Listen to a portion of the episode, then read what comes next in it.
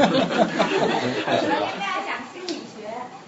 以前以前李欣和我 Puni 另外一个同学讲过心理学关于脑认知之类的东西。我今天要讲跟大家生活贴近的更加近的东西，就是比较亲民的心理学。现在就是心理学的，心理学有一个非常。我觉得有一个非常长的历史，它始源于哲学，就比如说亚里士多德啊那些之类的，研究过很多关于心理学的东西。亚里士多德曾经，我要看一下我的 note。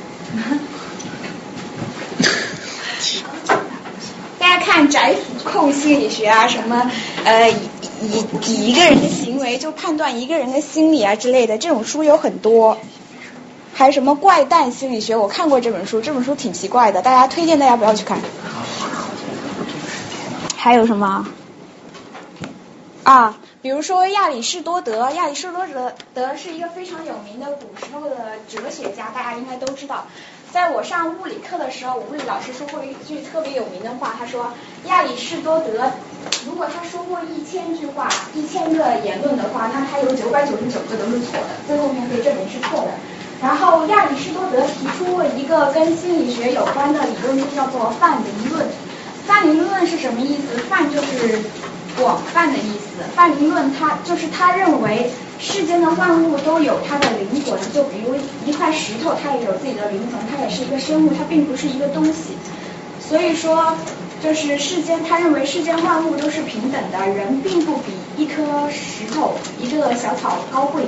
所以说，后来皮亚杰是另外一位研究儿童心理学的呃心理学家。皮亚杰在儿童身上发现了这个泛灵论，它比较广泛。就对比成人来说，因为大家可能在观察中会发现，小孩子他喜欢跟各种东西讲话，就不不像我们只和人进行交流。小孩子看到一个石头，看到看到一个布娃娃，他跟任何东西都可以讲话，什么他的小宠物什么的，这就是亚里士多德泛灵论的。一个后期发展吧。然后大家看屏幕左上方的那个图，上面的五个都是心理学的牛人，但是我只认识左下角和右下角那两个。左下角那那个呢，应该大家听说的比较多，他是弗洛伊德。弗洛伊德他就是他就是心理学中的精神分析理论的创始人。然后右下角那个呢是他的追随者，一开始的追随者叫做荣格。好，荣格，荣格和弗洛伊德一开始都是支持精神分析理论的。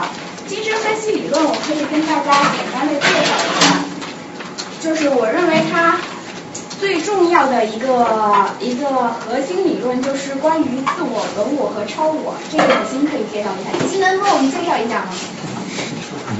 好，自我、本我和超我，就是弗洛伊德认为，我在黑板上面画。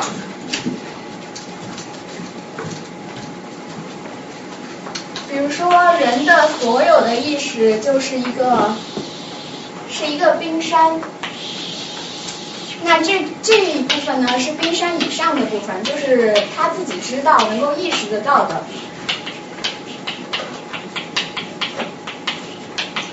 这就是我们大家都知道的意识，但是在冰山，这个是水，在冰山以下的这个部分呢，占据了比较主要的部分，这是我们的意识不到的。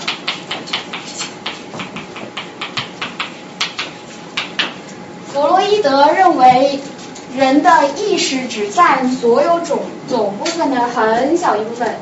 然后这个很大一部分呢，我们每个人都不知道，但是这个部分是非常有 powerful，这个部分控制了我们的很多各种各样的行为，而且我们的弗洛伊德有一个著作叫做《梦的解析》，不知道大家有没有听过？就是梦的解析，他认为人的梦境是我们所压抑的这些潜意识的一个反应。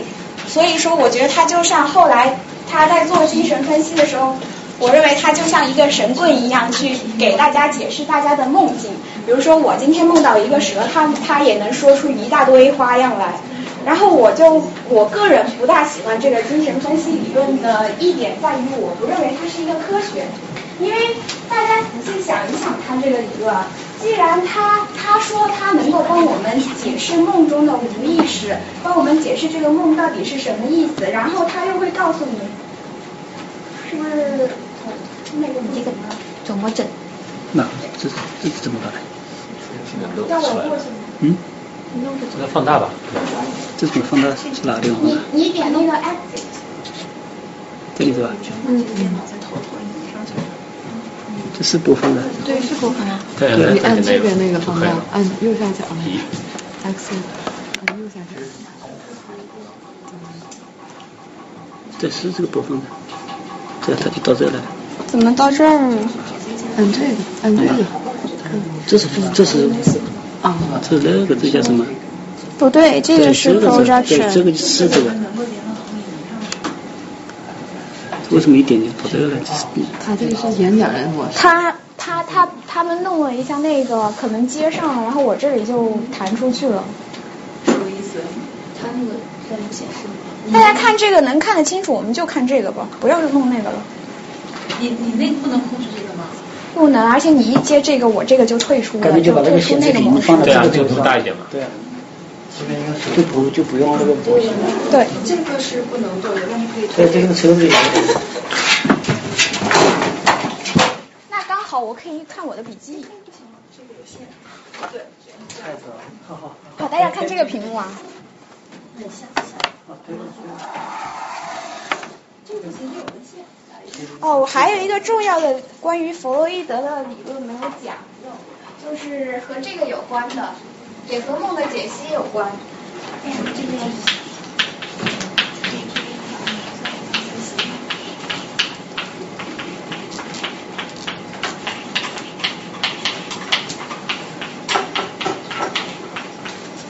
他把一个人分为自我、本我、超我三个部分。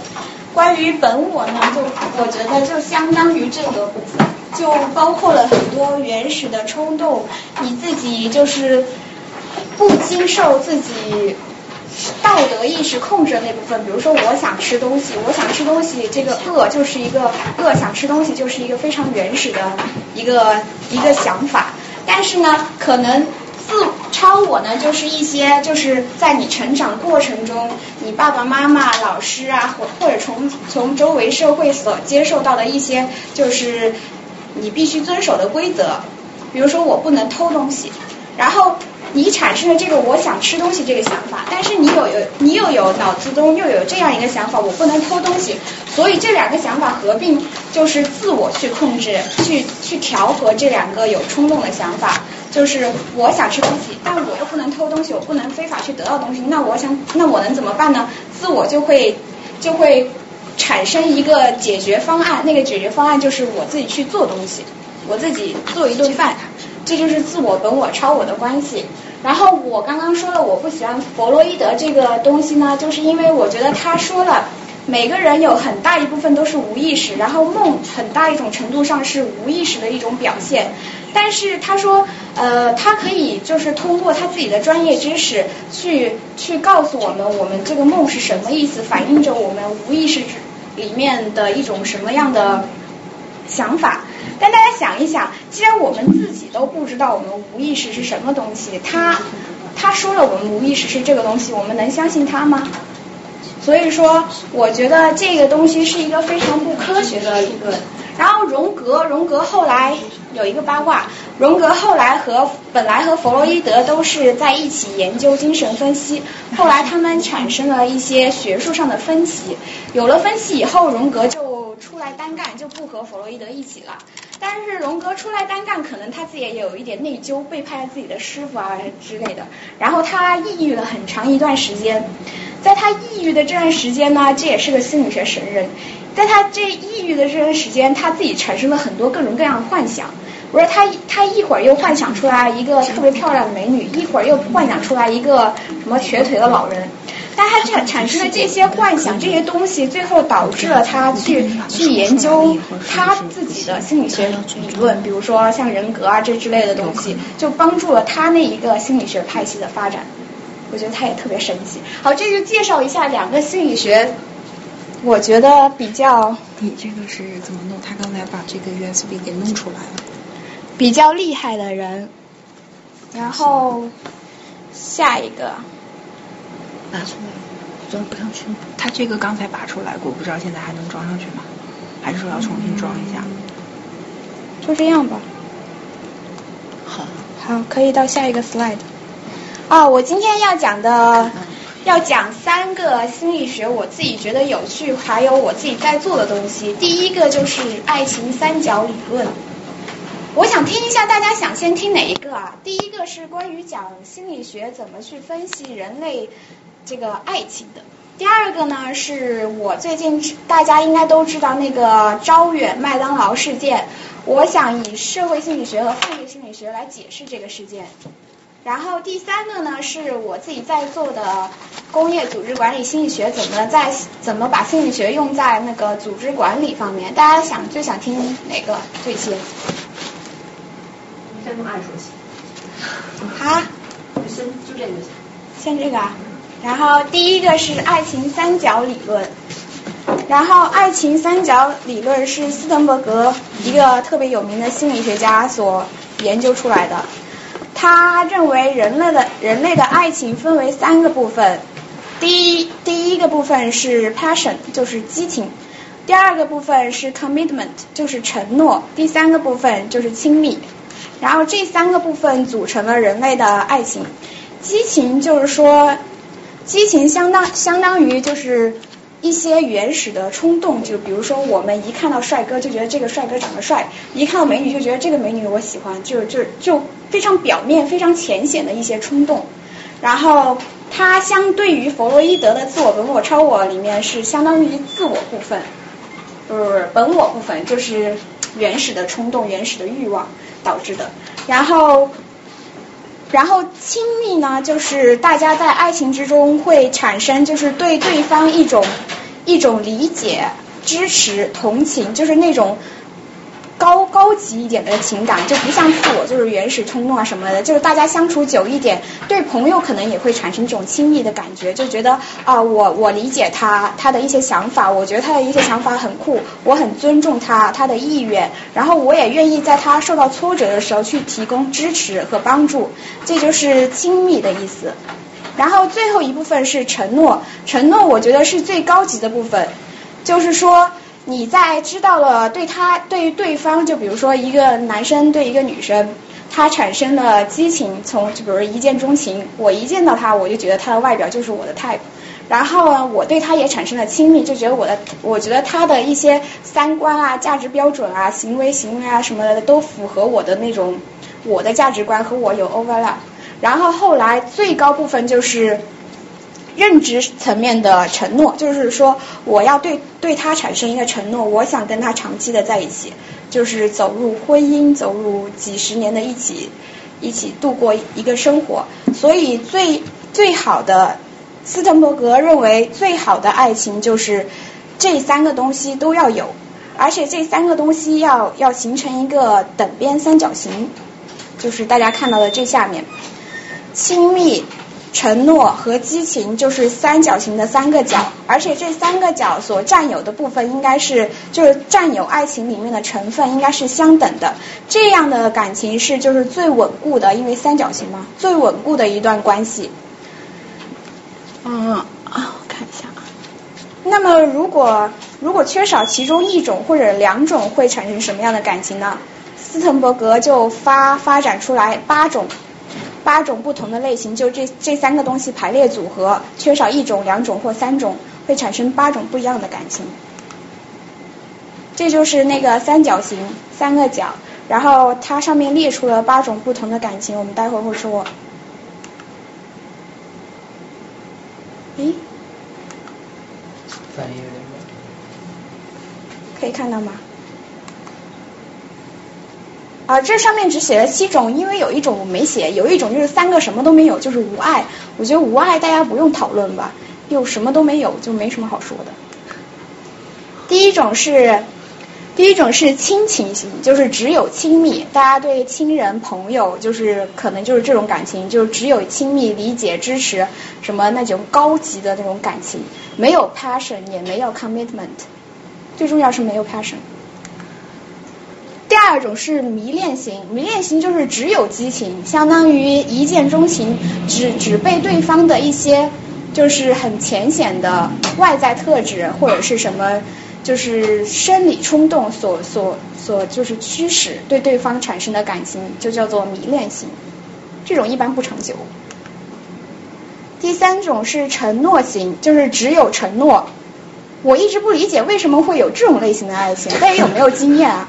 只有承诺是一种什么样的感情？就是你对对方又没有激情，然后呢又没有迷恋。少女不嫁。会不会是那？哦，可能是古时候那种相亲啊，不是，就是门当户对那种爱情，可能就只有承诺。都父母之言，就只有。对对对对对。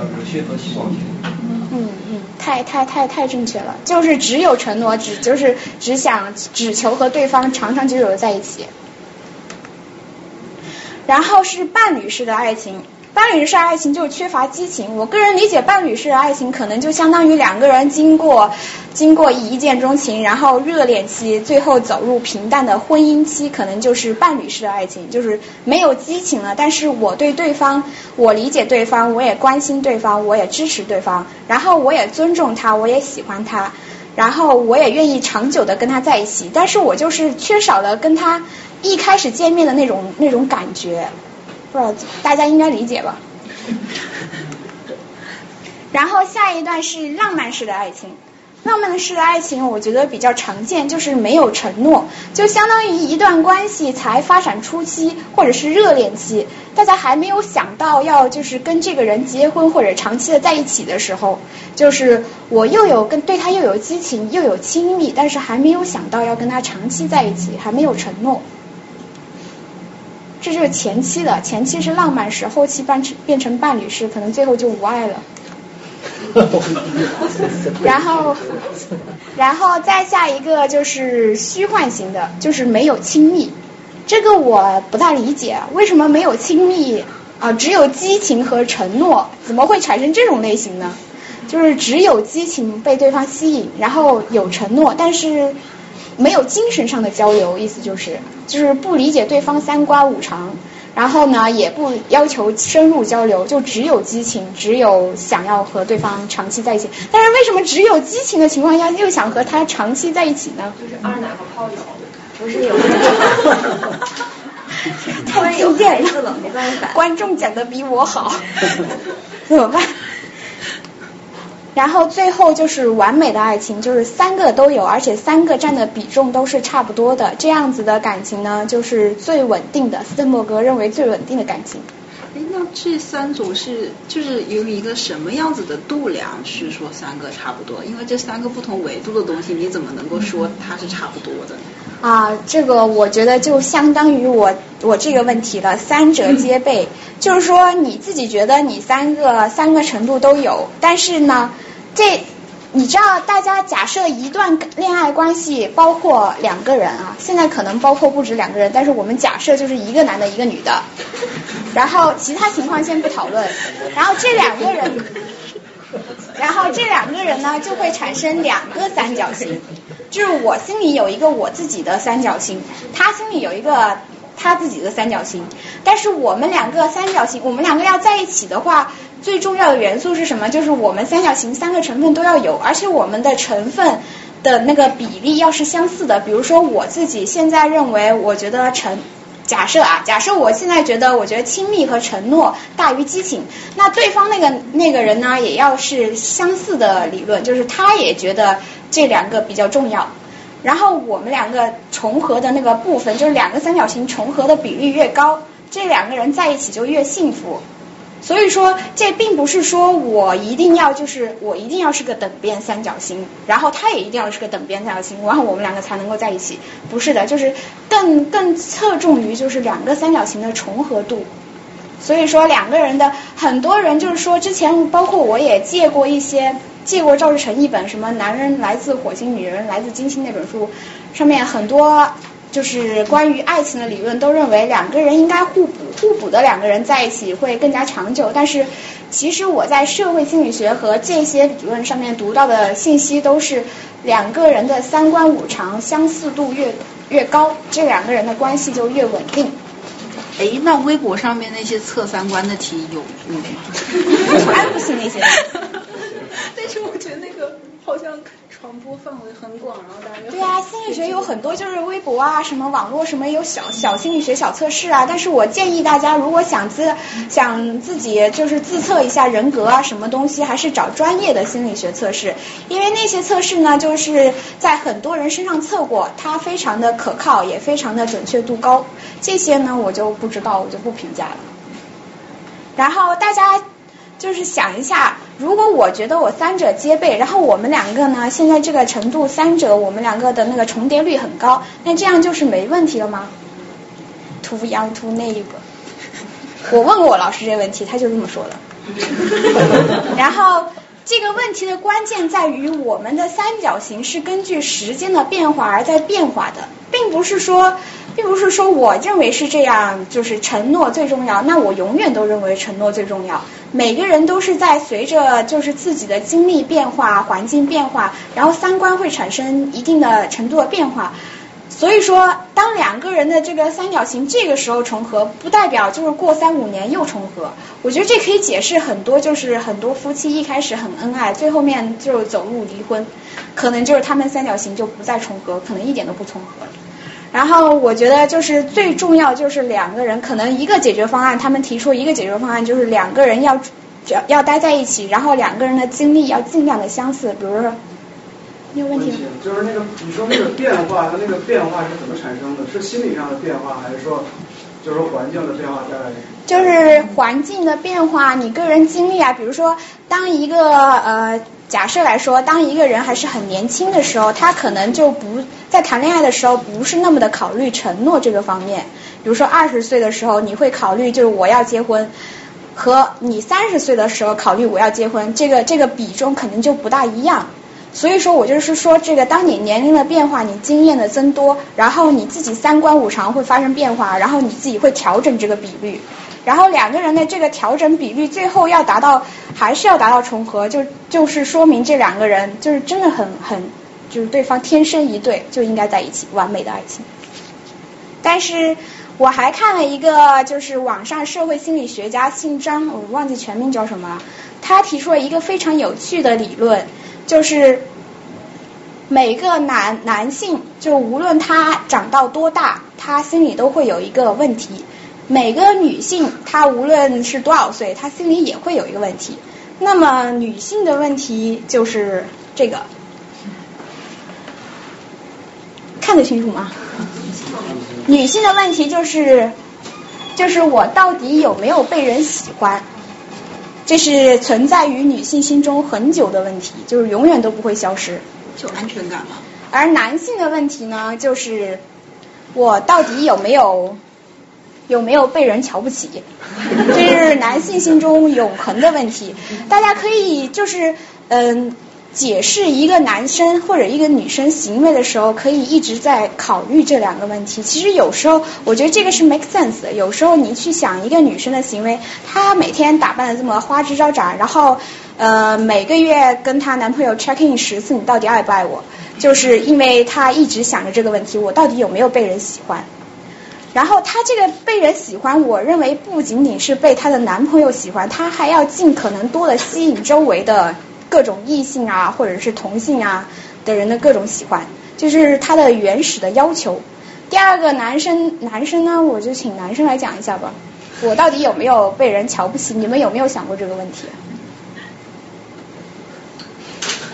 大家都怎么这么羞涩？讲一下。有，就是你们有没有考虑过这个问题？就是在你们，比如说，在你们被人质疑的时候，比如说人家质疑你的能力，你觉得你自己是不是在考虑这个问题？这个是不是对你的人生非常重要？我可不可以看到场外的问题啊？场外没有，没有接那个。我们大学毕业的时候，然后我在一般在饭桌上会比较多这种事。然后就有有有的人就问，你到底看不看得起我？这聊很多。如果你要吃饭的时候，就是喝多了以后会会有人问这样的问题。我其他的时候，他是在乎也不会跟你说吧。那有人会跟你说我小气，就比如你问别人你看不看得起我，然后那个 这个会主动问吗？你们会主动问别人看不看得起我吗？或者是问相似的问题，或者是比如说你会做出一个东西，你会问别的人去评价你的这个东西怎么样？如果别人评价的非常负面，你会不会感觉到很愤怒啊什么的？不是一般这样问，都是希望别人来表扬自己。跟一个画家画了一个特别好的画，然后我们就说啊，特别好，特别好，不行不行，这个不行，这个不行。那其实都是想让人家去表扬他嘛。对，肯定希望就是自己有一方面就是就是很强嘛，就是比别人要强嘛，这个。对啊，我觉得这个问题可以 可以解释一下男性为什么这么 competitive，就是比女性更加的竞争力、竞争性意识要强一些。就这两个问题啊，我没有我没有再深入的了解他为什么会提出这个理论，但是我看到这两个问题的时候，我觉得非常的有意义，值得跟大家分享一下。好，下一个就是讲社会心理学和犯罪心理学。我觉得大家应该都听说了，最近在最近在国内发生的那个麦当劳伤人事件。就是我非常，我看到那件事的时候，我非常诧异于，就是当时有人把那个视频拍上去了，然后我没看视频，我不大敢看。他们说那个视频里面挺惨的。然后我看的是照片，而且还有一些记者的报道。然后记者描述的是那个那个整事件发生的过程中，周围一直有围观的人，就是一直有别的人在，就不是说在一个什么三半夜半夜三更一个什么角落里面，周围没什么人，那个女女女被害者被害死了，而是周围就是在麦当劳周围很多人在吃饭的情况下，那个那个女女女性被害者被活活打死。然后我就觉得非常诧异，然后我就在想，怎么用心理学去讲呃去解释这个现象呢？就是围观的群众有有产生，我看报道是说有产生就是呵斥，有要让那个人停手，也有报警的，但是真正的去上前阻止那个人行凶打人的呢，好像没有啊。大家有没有？我没有具体去检查，但是我印象中好像没有人上前真正产生这个阻止的行为。然后这个案件，当我就是去进一步了解的时候，我又想到我在社会心理学和犯罪心理学那个课上面学都学到了一个案件，就是一个当时纽约非常有名的案件，一个凶杀案。一九就是这个凶杀案是一九六四年发生的，当时这个凶杀案在社会上的这个产生的影响不亚于现在这个招远的麦当劳事件。但是这个凶杀案产生是怎么回事呢？就是大家看到这张图，这张图左最左边的这个女性就是被害者，这个这个被害者当年只有二十九岁，然后她当时发生这个案件的时候呢，我讲了多久了？我待会儿讲完这一个 slide，我们停停休息一下。就是这个这个这个案件发生的时候呢，然后这个女性是深更半夜，也不是很晚，就是大概大大家要就寝十点十一点的时候，她就是下班回家走走回她那个公寓的路上，然后大家想象一下，就是半夜三更，大家都要睡觉了，但是这个事件发生在纽约的皇后区，当地的那个居民的那个人口密度还是比较大的，周围都是那个就是那个 apartment 那种 building。就很多那种窗户啊，很多人住在那里面，大家就是就寝啊，要睡觉了，要关灯了。他走在那个路上，然后那个路灯呢，也也不是照得很亮，就是有些路灯是亮，有些路灯不亮。然后在他走在那个路上，他走到快要到家的时候，大概只有一点点距离的时候，突然他就发现后面有人跟踪他。这个时候，我相信所有女性第一反应就是我赶紧跑，因为我快要我快要到家了。我一到家，我一进入那个 building，我就安全了。然后他就他就赶紧跑，边跑他就开始就是边往后看，结果果然看到后面有一个人在跟踪他，那个人是个就是就是这张图中间那个就是犯罪分子。然后这个人。看到他跑，也开始追这个女性。然后这个人比那个被害者跑得快一些，所以他后来就抓住了这个女性，并且他用刀去刺伤了这个女性。然后这个女性在在整个过程中一直在尖叫求助。然后最后他刺伤了以后，这个女性因为她一直尖叫求助，周围都是那种居民嘛，还没有到大家都睡觉的时候，所以有很多人听到了。然后听到的人中有一个男性就是打开那个窗帘。冲那个犯罪分子吼了一句，就是不要，就是不要去，就是走开，大大概是中文的滚开、走开的意思。我要报警。然后犯罪分子就受到了他，就听到了他说的这句话，有一点害怕，于是纠缠之中刺了一刀，没有刺中要害，就是又跑又又想要跑了，就是想要就是把那个女的留留在那里，我不不想再进一步犯罪了，因为我觉得有人可能会出来，可能会报警。但是之后，这个这个就是喊喊叫的男性呢，也没有做出真正的报警的行为。然后他觉得好像没什么事，没听到尖叫了，因为这个女生被刺伤了，好吗？然后就他就他就自己回去了，就是照样进行自己的活动。之后犯罪分子过了一下子没听到有进一步行动，他又去追这个女性，这个女性自己爬起来想要爬到那个公寓去，他又去追这个女性。最后面他把这个女性就是。捅捅死了，完了以后还 rape 了她，然后这个这个整个过程之中，最后警察就是在这个事情发生以后，最后还是有人报警，但是已经太晚了，这个女性就是已经奄奄一息死亡了。然后警察最后在就是犯罪就是整整个事件过程以后，就采访周围的居民。就是采访的过程中做出统计，就是至少有三十八个人听到了这个女性的呼叫，或者是目击到了这个女性和这个凶手的纠缠。但是这三十八个人之中呢，好像没有具没有产生一没有一个人去真的去阻止这个犯罪分子行凶，就是当场看到的当场去阻止，而且。就是报案报警的那个人呢，而且只有一个人报警，好像只有一个人报警。报警的那个人还是最后面报的特别晚，导致这个女性警察来了，这个女性已经救不了了。然后我觉得这个案件就和那个招远麦当劳事件非常相似，但是还有一点值得注意，就是这个案件的目击者中有一个人是这个女性的认识的朋友。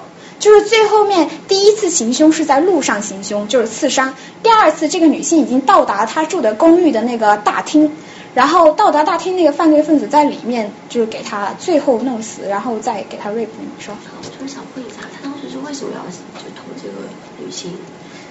这个这个我没有没有那个，他可能就是深夜想哦，这个犯这个犯罪分子是一个惯犯，他以前就是。从事过这种盗窃和 rape 的行动，可能就是他是一种连环的那种犯罪分子，他就这个女的是他选的新的目标。然后后来这个犯罪分子被抓住，也是因为他在犯这个案之后不久，他又去偷电视，然后被警察抓住，就被他审讯出来了，也是有一点智商捉急。然后就是继续讲啊，这个女性最后被杀死的地点是在她她住的那个公寓的那个 lobby，在那个在那个大厅上面呢。关键的一点就是有一个目击者是这个女性的朋友，然后那个目击者当时认识这个女性，但是他有一点喝的微醺，然后看到了这个女性和这个犯罪分子纠缠，看到那个那个人给他捅死，他也没报警，很夸张，他就把那个窗子一关，他还在你吓得哆嗦，然后吓得哆嗦，过了一会儿他又去打电话。但他不是打给警察，他是打给他两个朋友。他问我朋友我怎么办？我刚才看到有人在杀人啊，而且那个人还是我认识的那个女的。然后他两个朋友给出他两个不同意见，有一个第一个打的朋友就说你快点自己待着，保护好自己。第二个朋友说服了他去报警，然后他最后报了警，但是实际上已已经救不回这个女女性了，她已经最后死掉了。下一个死完了。好，然后我觉得这整个案件呢，就是可以用社会心理学的责任分散理论来解释，就 diffusion of responsibility。这个这个理论是当时两名非常有名的心理学家一起提出的，就是这个理论一句话来就是一句话来就是说就是嗯，周围围观的人越多。那么挺身而出的那个可能性，有一个人挺身而出的可能性就越少。大家想一想，为什么会这样？就大家考虑一下这个这个理论的题目，然后想一想为什么会成，为什么他会这么说？你肯定都觉得没有，就肯定会有人站出来。对，这个是非常关键的一点。好，这一点就是说，就是当那个时候，那个那个事件在发生的过程中，周围就是大家，就大家想这个凶杀案啊，周围我住在这个房子里面，我听到他尖叫了，我就是当时的目击者和听到的人都都觉得就是啊，肯除了我，肯定还有人知道，而且当时那个路上面也路面情况也不是非常。不是非常亮，它发生在一个就是 corner 那里，可能就没也没有看清楚那个女性是和犯罪分子在在配在受害在刺伤她呢，还是两个人就是纠缠呢，还是怎么样？然后情况也不知道怎么去判断，而且我觉我又觉得那别人肯定也听到了，就不关我的事，或者是我挺身而出，可能我自己也会有危险，然后就大家都产生了这种想法，然后就没有一个人去挺身而出去救这个女性。是不是可以休息了？三点。问题。啊。就是那个从众的，就不是说大家都有一个从众的心理，在这个从众的心理，在这个这个事件中有没有影响？就比如说，大家都觉得我要跟着大众一起，没有人出来，我就不想出来。如果说有一个人出来，他带头，可能会有很多人都出来。嗯，我觉得这个从众呢，和这个有很相似的地方。就是说，不仅是责任的分散，而且我们也会就是从众心理，在很多很多情况下都会发生。就是我们当时看到别人怎么反应，我们也会就是在我们做判，就是这几个步骤，就是我们做判断的整个过程。在整个过程之中，我们可能会就是参考别人的行为，做出在我们就是 decision making 的 process 里面参考别人行为，做出我们的判断。然后我认为，这整个就是当我们目击一件事情在我们周围发生，我们会就是有这五个步骤去最终决定我们采取什么样的行动，或者是不采取行动。然后这五个步骤分别是：首先我们要注意到周围有这个事情发生。啊，比如说我看到有一个有一个有一个女的在被一个男的在打，或者是怎么样。比如说像那个招远事件，首先我们周围的人是注意到哦，这个男的在打这个女的，然后在意识到这个事情以后，我们就要做出一个判断，就是我们要判断这个女的是不是需要帮助。比如说她只是两个人打情骂俏那种打，我们就觉得肯定不需要帮助，那我不需要挺身而出。但是在那个招远事件中，那个女性一直在尖叫。我觉得就是大家可能会走入下一步，就是说，我觉得这个女的需要帮助。那下一步就是说，我个人的责任，我要权衡利弊。就是说我看到周围如果只有我一个人的话，只有我一个人在这儿，然后那个女性在求助，那我挺身而出的几率会比周围有很多很多人要高很多。因为我觉得只有我一个人，如果我不去帮助他，他待会儿死了，那那我该有多内疚。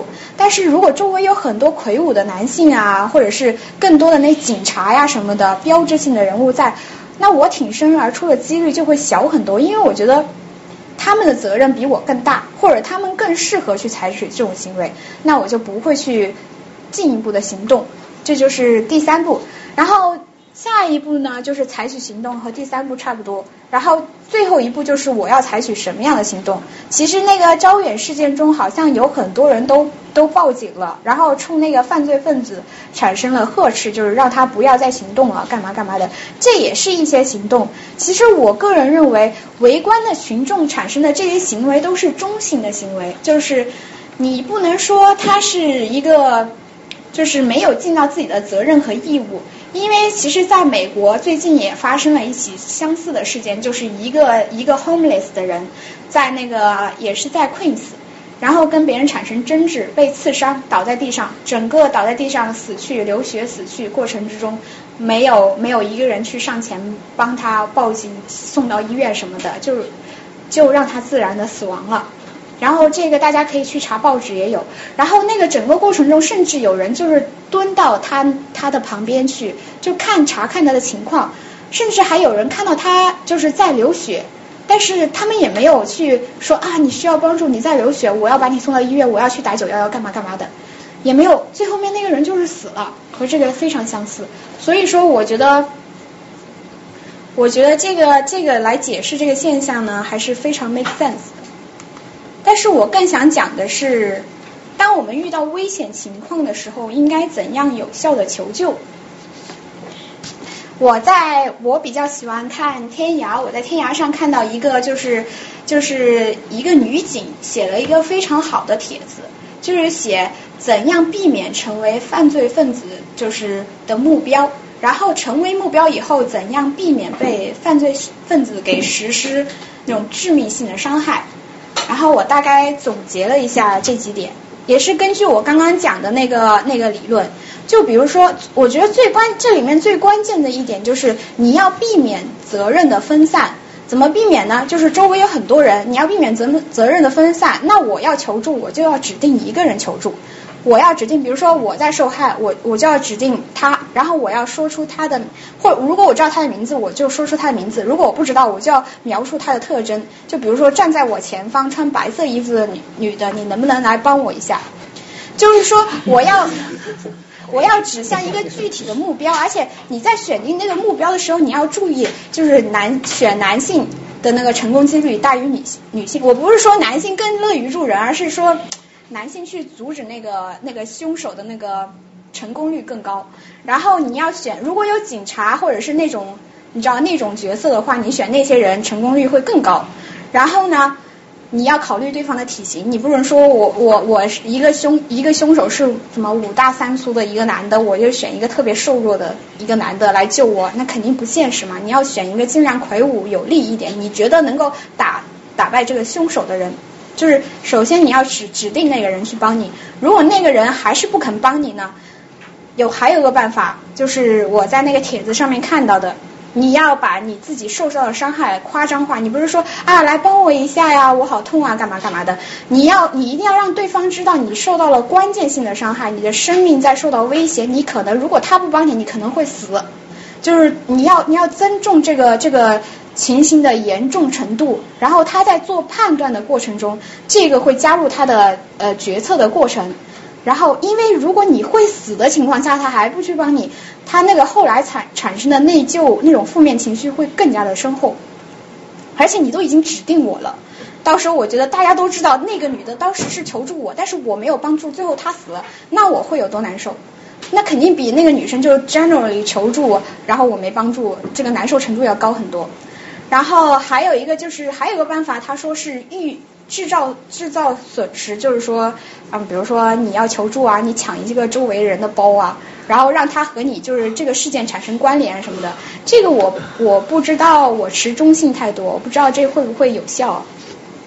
还有一个就是遇见危险，比如说。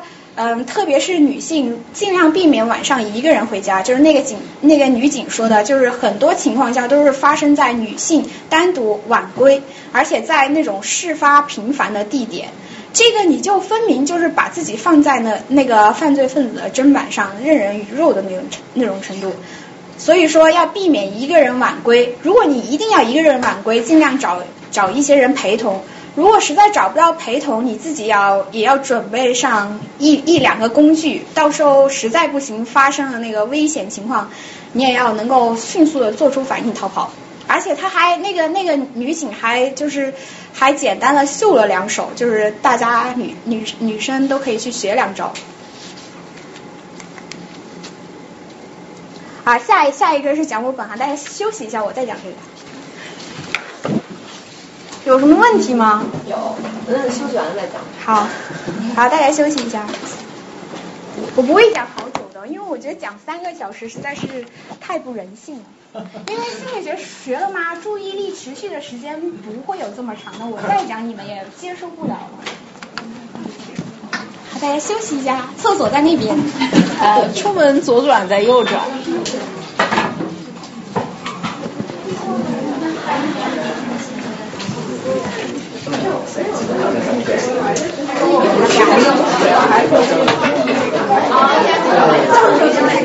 块钱，两块钱，两块钱，两块，对。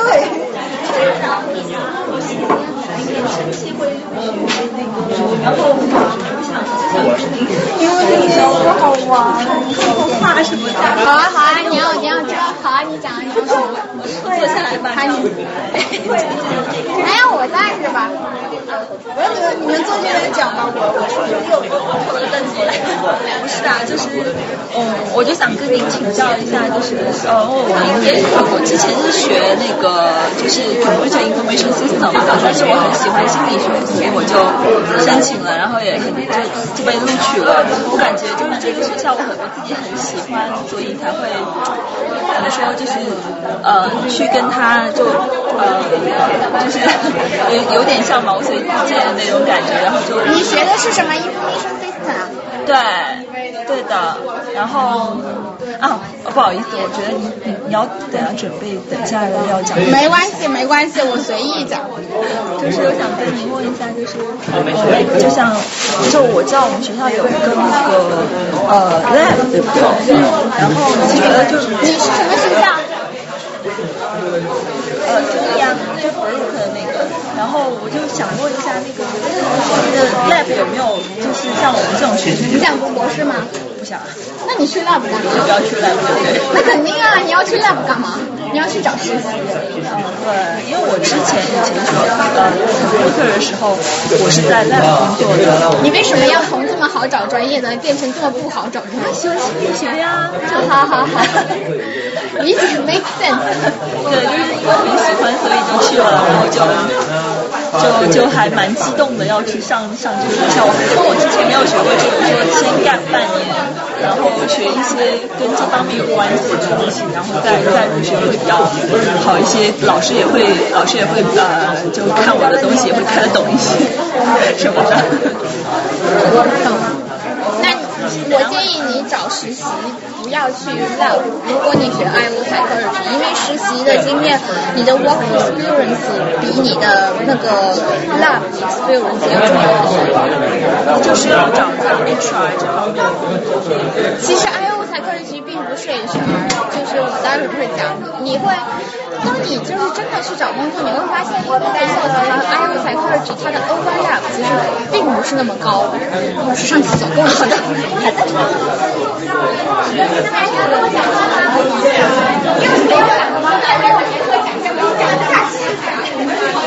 的，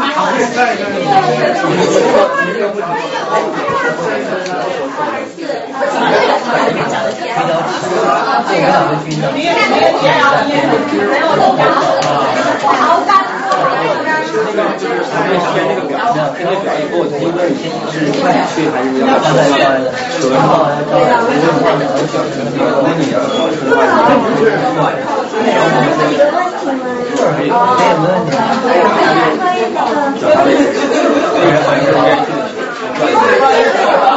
术，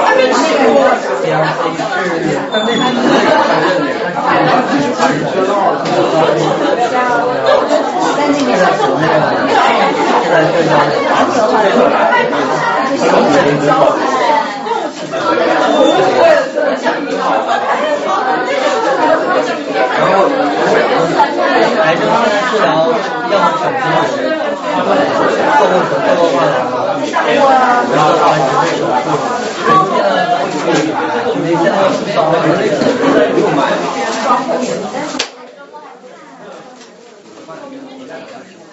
现在你现在是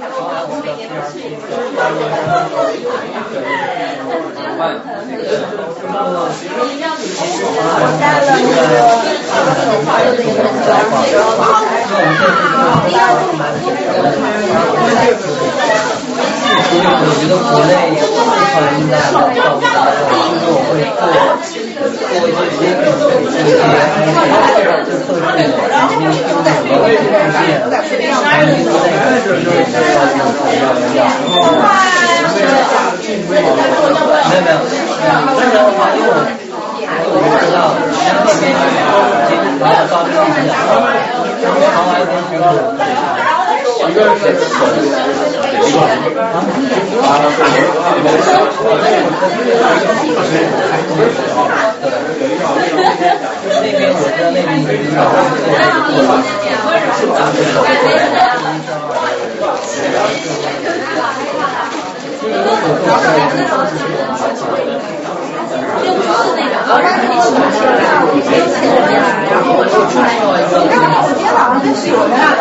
边遇到过。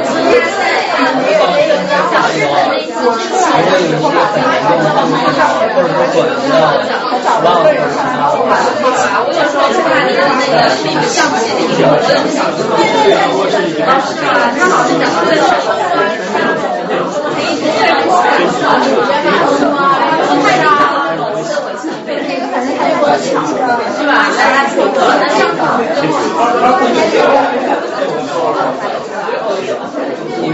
这样反正他然后他回来的时候，我是讲的太高了。你是来这里的吧？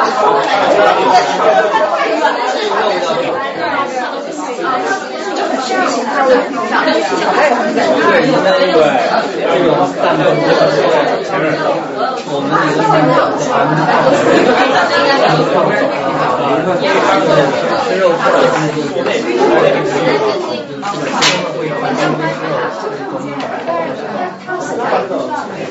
对对，您说讲的就是一个，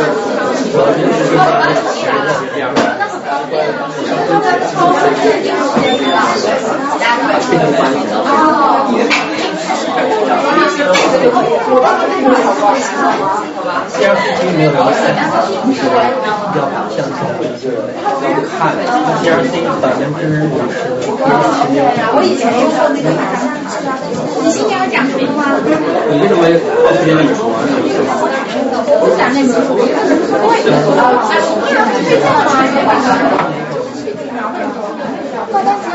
这一部用的那个但是你不能，你不能，你喜不喜欢是一回事，不能用你自己的话过来说。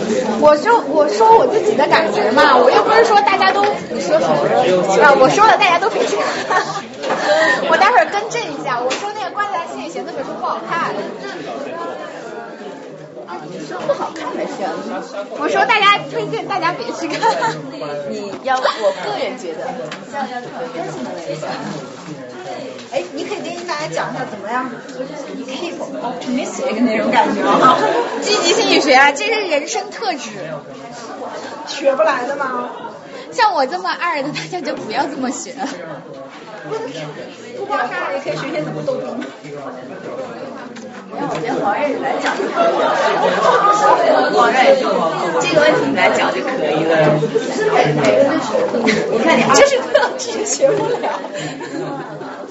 来来来，给他们看待会我要是讲不到五点钟，黄瑞和底薪来表演，一个人表演一个舞蹈。没有，你讲到四点钟就行了，今天就两个小时。对呀、讲那么多干嘛？我都讲快要嗓子都讲疼了。你在讲你专业的时候，多给一点时间大家提问，比如说怎么样跟老板讨价还价想薪水呀，怎么样去从一个就是偷懒不愿意分中你太懂我了，就一讲专业的就开始讲英文了。这是我每天做的，我就直接打英文了吗？而且我本来想讲艾宾浩斯那个遗忘曲线的，我给他们指导一遍。对，讲这个东西，我觉得你应该把你熟的东西多讲一点。到时候你帮我我待会儿给别人看这个吧。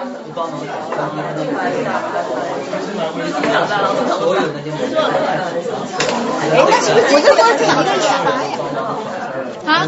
今天可以很早去吃饭。对啊、要底薪请客嘛。那算了，我跟他一起。哪个请客？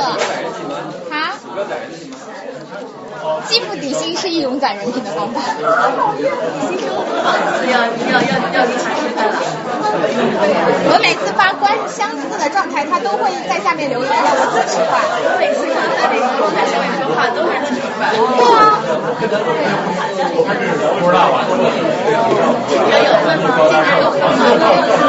等我找到工作，我就请你们吃饭，把那个那个工作拿到。啊？你今天待会回去？我待会儿跟大家一起吃饭啊，吃饭啦。哎，大家都各就各位。好好，呃，大家注意一下，我开始讲啦。我开始讲啦，我好累哦。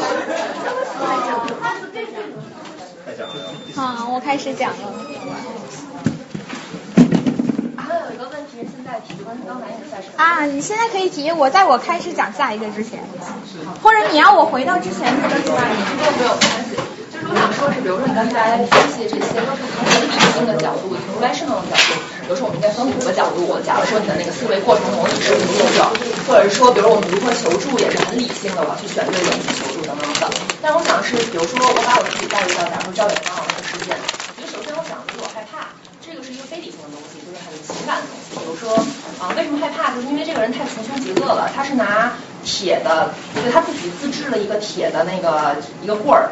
然后去打那个女的头部，然后而且说，比如说这是恶灵是怎么样，然后谁上来弄死谁。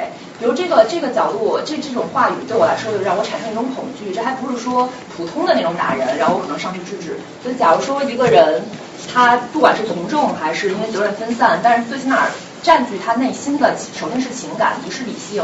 那是应该怎么解释，或者是应该怎么把自己从这个理非理性中摘出来，然后放到理性中去行动？就是这个，你说的这个，我觉得这个点非常好，因为我也考虑了这个点。这个招远事件和之前发生纽约的1964年那起事件有一个非常大的不同，不知道大家注意没有？我刚刚说了纽约那起事件，整个过程持续了三十五到三十八分钟，但招远这个事件整个过程就是几分钟之内就结束了。所以说我有考虑过招远这个事件，而且他们当时有看过视频或者在现场的受记者采访的时候，他们说到了，在这个事件发生发生过程中，那个男男的就是凶手在打被害人的过程之中，还有周围的人都都就是周围他的一些同伙。嘴巴里面除了喊，除了打他之外，还有喊一些，比如说你是恶魔，要让你永世不得超生，要让你下地狱，这种之类的话语，就是很具有邪教的那种。感觉就是一般普通人听到就会想到那些事情，这就是很不正常的一群人。大家首先就是觉得怎么会喊这种话？一般打人就是说我打死你，打死你，叫你这么好坏，叫你这么讨厌。但他们喊的是这个，所以说在这个事件发生的那个短短的过程之中，可能我们还来不及走从第一步走到第五步，那个人就已经死了。我觉得这是一个也是一个原因之一，就是大家首先感觉到很奇怪，就和我平时。以往的经历都不一样，然后第二就是感觉到很害怕，这个人是不是邪邪教组织？因为在这件事情发生之前，也有就是新疆啊那些事件，那些不同的宗教信仰的人也有一些恐怖袭击事件，然后大家可能就之前的事件的那些害怕累积起来，再加上这个人打人的时候又这么凶这么恐怖，可能还没有来得及做出正确的判断，那个人就已经死了。但而但是刚才我有一个小伙伴跟我说，其实还是有一个人上前阻止的，但是只不过阻止被被别人被那其中的两个女性的那个团伙给打了，更正一下，还做一个更正，刚才底薪教授呃说我我一开始不推荐那个怪诞心理学那本书是不对的，我个人的态度并不代表就是这本书就是不好的，大家有兴趣可以去看看。还有问题吗？还有问题吗？来，尽量问。我还想知道，假如从心理学角度，为什么一个人会害怕一个不好的事情？就是什么阻止了你成为一个见义勇为的人？假如说你身上带着一把枪，你会害怕吗？或者是是因为你没有武器你害怕，还是因为你人本性是比如说就是趋利避害这种你害怕？但是害怕是好还是不好？一个人可以害怕吗？在这种事件面前？我认为有害怕这样一个机制是一个非常好的，有利于你你健康的生存下去，并且产生你的后代。就是在进化的角度来说，产生这样的机制是 make sense 有意义的。因为如果你什么都不害怕，你就是也不怕痛，也不怕人杀你，干嘛干嘛的，早死了。就是你不会产生。你不会活下去，也不会产生你后代。我们学心理学有一个，就是进化心理学有一个很重要理论，就是很多东西，我们很多行为、思维方式，还有意识啊，什么决策，都是有一个就是最终指导，就是我要产生我的后代，我要呃产生就是传播我基因的人，这男性身上体现的更加明显。对，但是假如说在这种就是说。危及到别人生命的场合，你正好在场，但是你又害怕了，你没法站出来。你要假如说大家都从众，但是你知道你可能有些责任感，你不想从众，你想站出来，但你又害怕，那这个场合怎么办呢？就是你怎么克服你自己害怕？心理学上会有这种解释吗？这个我没研究过。我觉得这不是心理学的问题，就像国内很多老人就摔倒了都不敢扶。然后在这边地铁上面，你有偶尔会看到地铁上面有些人可能精神状态不太好，可能还会有人过去问一下，就是你要不要帮助。对，我觉得可能是一个社会的社会的环境，再加上我们以往经验，还有法治，就法律制度什么的。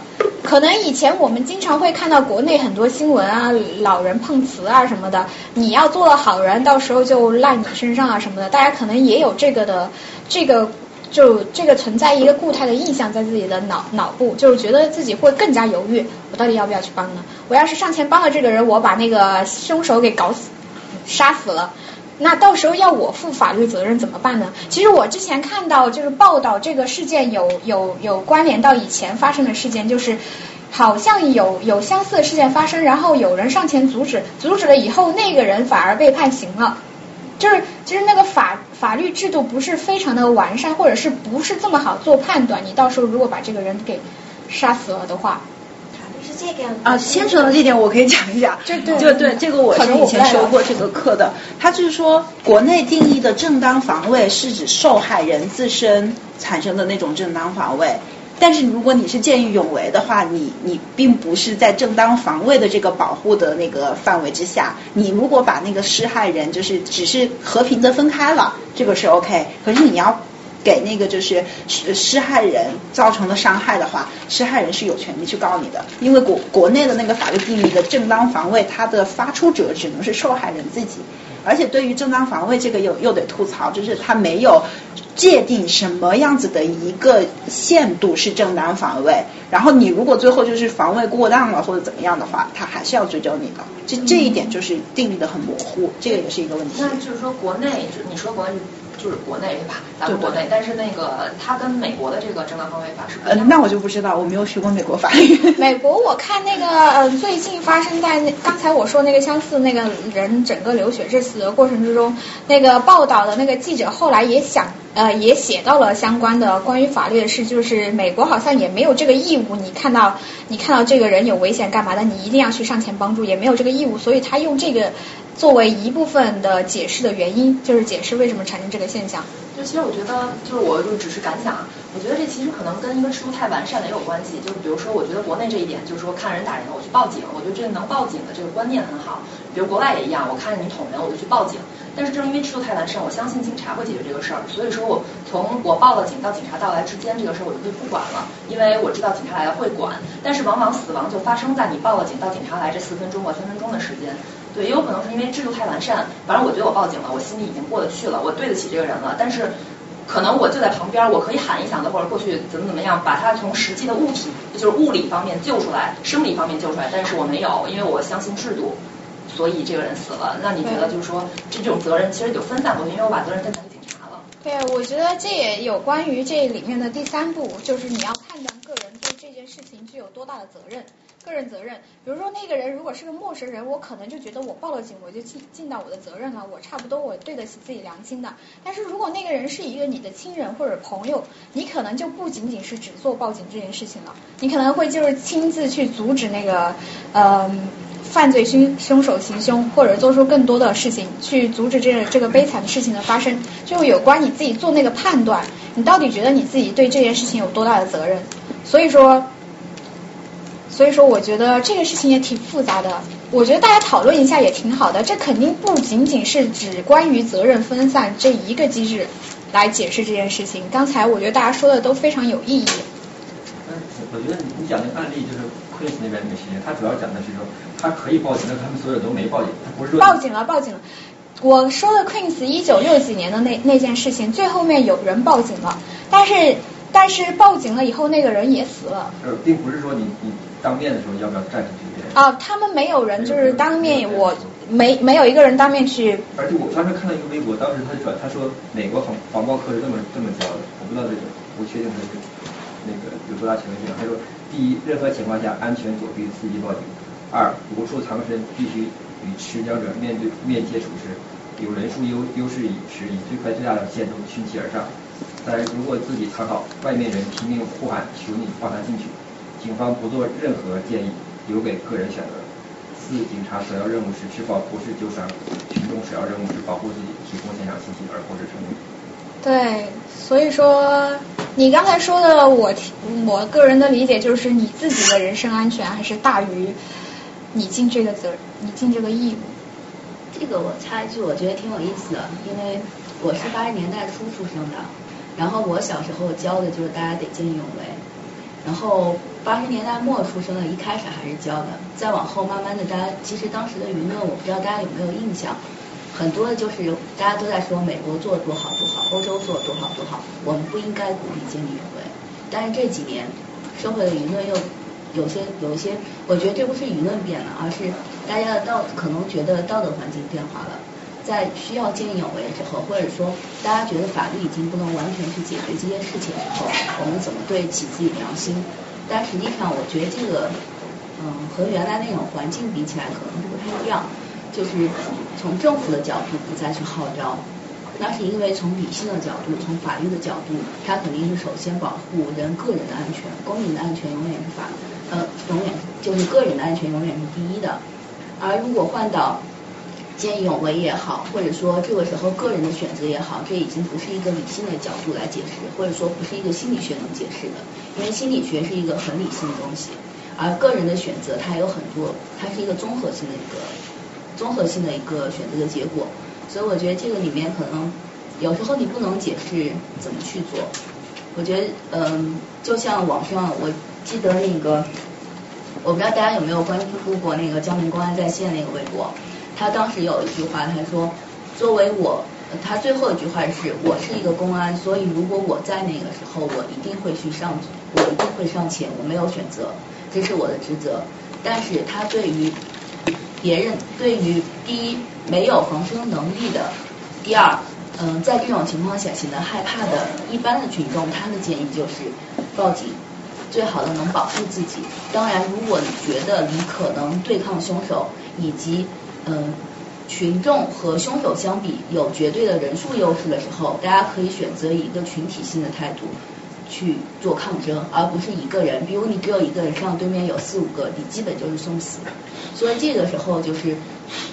心理上不能完全解决，而是一个策略性选呃策略性这个选择，以及你自己个人的一种很综合性的解一种嗯解决方式，这是我的一个想法。我有一个实际的问题，假如说就还最后一个问题啊，假如说这个事情发生了，然后你觉得呃我身边有几个人跟我站在，就是大家都在看，但是我特别想去救，我特别想那个救他。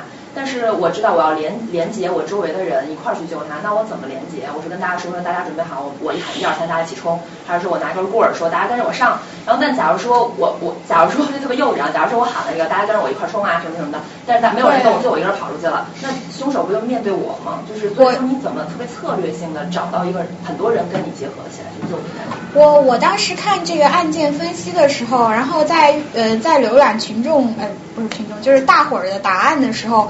有一个人提出了一这这个问题，就是和你一模一样的问题。他就是他觉得我们在做第三步这个个人判断的时候，我们肯定会考虑那个凶手一群人有六个人，好像六五六个人。到时候我冲了，我叫别人一起冲。但是如果只有到时候最后只有我一个人冲了，别人所有的人都没有跟随我，那我一个人冲上去基本上就等于送死。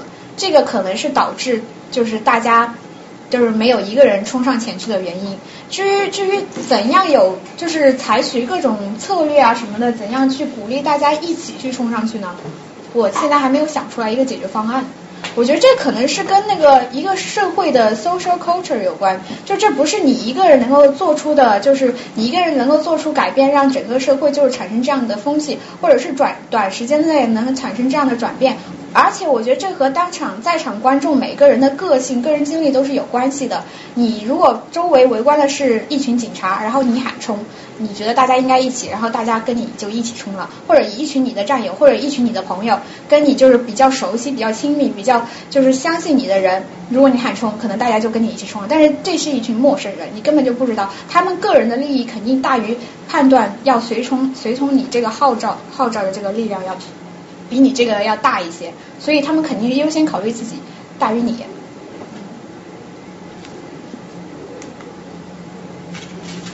嗯，这一个讲过了，然后还有什么问题吗？要没有问题，我就要讲我我现在在做的东西了。好，我开始讲这个啦。我现在学的是 Industrial and Organizational Psychology。就刚才我讲了心理学在感情方面和在解释社会现象方面的应用，现在是我要讲心理学怎么应用在就是企业方面，比如说我怎么运用心理学的一些知识去选拔更优秀的员工。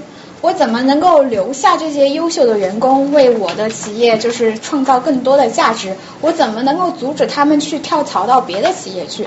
就是我觉得最后企业在发展到最后，最关键的、最关键的东西还是人。就是不论你的科技有多发达，你有多先进的那那些 tools，你最重要的还是要留住你最 talent 的员工。所以说，现在更多、越来越多的那些。公司什么的都意识到了这个问题，也开始重视我们这个专业在企业中的应用。然后我们怎么应用呢？我就讲两个方面，一个是怎么选拔员工，还有一个就是 recruiting，还有一个是怎么提高员工的满意程度。因为我们觉得员工如果对这个，如果一个人对这个公司非常满意，他是不大可能去跳槽到别的公司，除非。别人提出一个明显高于你的，比如说我现在只拿五五万六万，别人给我十万，我肯定就无论我多喜欢这个我，我可能也会走。然后，所以说在 recruiting 方面，我们就讲一下我们怎么去，就比如说大家投简历嘛，如果大家找工作经验里面应该都投简历会看一些那个 job posting，它分为两个部分，一个部分就是他会给你介绍这个工作大概要做一些什么东西，就是那些 task。如果另外一个部分就是他需要一些什么 requirement，比如说多少年经验，你会什么东西，这些东西呢，基本上就是做 HR 做 IO 的人去做出来的。我们怎么做出来呢？首先，比如说我有一个职位要放出来，我要选一个，假设我要选一个大学教授，我要让他教心理学，那我怎么去选拔这个教授呢？好，上级跟我说了，我要选一个教心理社会心理学教授。然后你去把这个 posting 做一下吧，然后选一些人，然后你去面试，然后面完一些筛掉一些再给我面。我我我们就是做这个部分，我们可以去做。怎么做呢？我们首先就是看这个心理学的教授，我需要一些什么样的要求，什么样的人才能成为心理学教授？怎么去知道这个东西呢？比如说，我可以去跟一些现有的心社会心理学教授去 interview，我去问他们。哎，你们平时就是教什么课啊？你觉得怎么样一个人才能够成为你的好同事啊？你觉得你你觉得就是 entry level 的这个程度需要需要一些什么学历呀？需要做过什么 research 啊？需要什么样的背景啊？然后我就大概嗯采访一些人，然后把他们的答案综合起来，我就我就列出来几条需要需要的技能或者是需要做的事。完了以后呢，我就会给那个 hiring manager 看。他一般是最了解这个东西的人，然后给他看，他觉得啊这几条都写的不错，这几条不要，然后我就会删掉一些，然后加入一些他的意见，然后再整合起来，就做出了一个最终的 posting。而且我们还有个还有一个特别特别有用的 resource，就是一个网站，我忘记我忘记那网网站什么名字了，就是我后来可以发给你们，就是那个网站上面你特别特别有用的一点就是你你有一个 job title 你。你把它输入进去，它会给你列出来一般那个 job title 需要什么样的经历，需要需要做什么样的东西，你可以用那个做一个 template，然后你在那个的基础上做出一些修改，或者是根据那 interview 啊，根据你和 manager 聊啊，根据以前的那些人做的测试啊，你去做是做出修改，然后这个就成为一个 job posting。所以我建议大家找工作的时候要认真的阅读，你你在读那个 job posting 的过程中。你可以知道很多东西。首先，你可以知道这个这个公司 HR 靠不靠谱。就是，比如说你读他这个 job posting，他教 social psychology 的 professor 和他教那个 cognition psychology 的 professor，他两个 posting 非常的相像，甚至于很多地方都是一样的。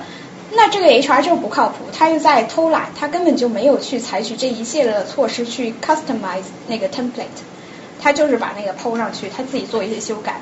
所以说，这公司你就是初步判断不靠谱，不投。如果你自己经过这一个步骤阅读了以后，你觉得哎，这挺靠谱的，写写的写的挺挺详细的，挺就是非常的专业，然后你就应该去具体的读那个 requirement。requirement，我希望大家就是，嗯，首先要存一个观念，就是比如说有些有些工作，我相信大家应该都有经验，投的时候他说什么要五六年、七八年工作经验，我我希望大家不要被这个吓到。首先，我我跟我的 manager 聊过，manager 说有很多公司的人，他因为他想选 the best of the best，所以他会就是抬高那个那个那个 requirement，他会说，比如说我其实只要一两年，但是我要写三四年，因为我就我就想要那个最好最好的人来投这个简历，甚至他是 over qualified 的，没关系，我我就是喜欢这样的人，这是对我公司好的。你说？四年跟一到两年的钱不一样的，这样招过来。对对对，这个还要考虑后来我要说的薪，就是你怎么去计算一个人的薪酬，就是待会儿再说。好，然后就先说先说这个 posting，大家觉得嗯差的不是太多，我个人建议啊，差的不是太多，你就勇敢的投吧。我自己也有这个经验，有些工作什么 PhD 呀、什么什么的，我 master 投了，他也照样给我面试了。所以说这个都是非常 flexible 的，就是你要做的最好的一点，就是当你投一个工作的时候，你首先阅读那些 activities，然后那些你要做的活儿，你觉得自己差不多很多你都做过，有有点把握，然后你要读那些 requirement，你觉得自己差不多也能够能能够上，就可能经验没有这么多，因为大家才毕业肯定都没有这么多经验，然后你就投投了以后，你你在投的过程中，首先我非常不建议大家就是。一个简历投所有的工作，我觉得这样这样可能比较节省时间，但是我觉得效率可能不会那么高，因为我觉得不仅你需要改你的 cover letter，你根据根据他的那些要求改 cover letter，你肯定也要改一下你的简历。比如说我做过我做过十件事，但是我简历上面只写了六件，那我看到这个上面有六件，这六件以外的一件事我也做过，但是这个上面我没写。可能我就要加进那个简历上面去，你要做一些小的修改，然后投了以后，我们收到一些简历以后，我们就会想怎么去选这个最好的员工呢？这么多简历，我有什么标准呢？这一步我也没想过，反正后来后来就应该有一个选选完简历，选到那些人以后，就应该最标准的是最好的是要做一个 assessment，就是测试你各各方面的能力。像我们公司进去，你就要测你的。你的那个应对能力、智商啊，什么数学啊，什么这些都要测。然后测完以后，你就有一些标准化的那个分数。然后这个分数反映的那些能力啊，都是跟你这个工作有关系的。所以我会根据这个分分数来，呃，比如说六十分以上我才会选。怎么测试？把叫过来以后，面试以后测完问题是？你可能你可能有些公司现在很少了，以前会有些公司在你投的时候就会让你做一些很短的小测试，但现在比较少。现在就是先选简历，选简历以后面试啊、测试啊都给你一起来来一下。以前都是有很多公司就是在你面试投，在你投简历的时候，他也会给你做测试，就是你还没满满足那个最低要求，那些那些分数你达不到，我根本就不会选你去做面试。然后现在就做做，现在这种这种 assessment 都是在选了简历，然后面试完了以后再做的，因为现在这一块好像我自己觉得没有那么重要了，就是现在放放很大比重的是在面试的过程之中，就你跟 recruiter 面试，其实我觉得跟 recruiter 面试就是那些那些标准的行为的那些问题，还有他从 manager 那里拿到的一些问题，这个很好 handle，最难的是跟那个。直接做那个的东西的人面试，我觉得这个是最难的，因为他知道，他一问就知道你这人水平怎么样。Recruiter 我们还可以忽悠一下那些行为问题嘛，比如说你的 leadership skills 怎么怎么展现啊，这些东西我们都可以提前准备。但是你跟 manager 面试的，他是真的去测你的能力，比如说你会用这个，你就会用，他问问两句就知道你会不会用。所以说我只能我只能给大家一些小 tips，关于怎么去 handle 那个 recruiter。Recruiter 那些问题，大家可以去网网上搜，他基本上会问的那些问题都会列出来，就是那些标准的行为行为方式的问题。其实这个这个我觉得非常的主观啊，非常的个人。他就是问的那些问题吧，不是一个能用一个统一的标准去那个的。比如说，我说我说我我这个人非常 leadership 非常好，我给出一个例子。好，他也说他 leadership 非常好，他也给出一个例子。你怎么去比较这两个人的能力？这两个人这方面的能力呢？所以说他就是这个就相当于 qualitative 的数据，就是你自己去去看，然后你自己 make judgment，这就非常 subjective。我就我就不大喜欢这个，我比较侧重于应该就是应该更重重视那个 assessment，因为那个 assessment 一般 develop 的过程非常的严格，就是你不仅要跟相关的专业人士去聊，去发去去研究那些什么问题应该问，而且它一般会。包括的问题里面会有一些就是实用性的问题，比如说我要是在我要是做一个 HR，他他出给我 HR 的问题会是一个非常非常真实的 HR 的问题，比如说一个员工他觉得他自己这个配是跟别人的配比起来是太低了，而且或者是他觉得这个 manager 对他就是不公平，就对别人好对自己不好，那这个时候你怎么办？像这种问题就非常真实非常实际，就而且能够就是比较。能够反映出你这个人的水平，你怎么去应对这个问题？然后这个完了以后，就到了招人。招人的时候，有一个重要的一点就是你怎么去给他提供那个薪酬范围。比如说，嗯，我招一个 HR，那我大概要给他提供多少钱呢？我要考虑什么东西呢？大家有没有想过这个问题？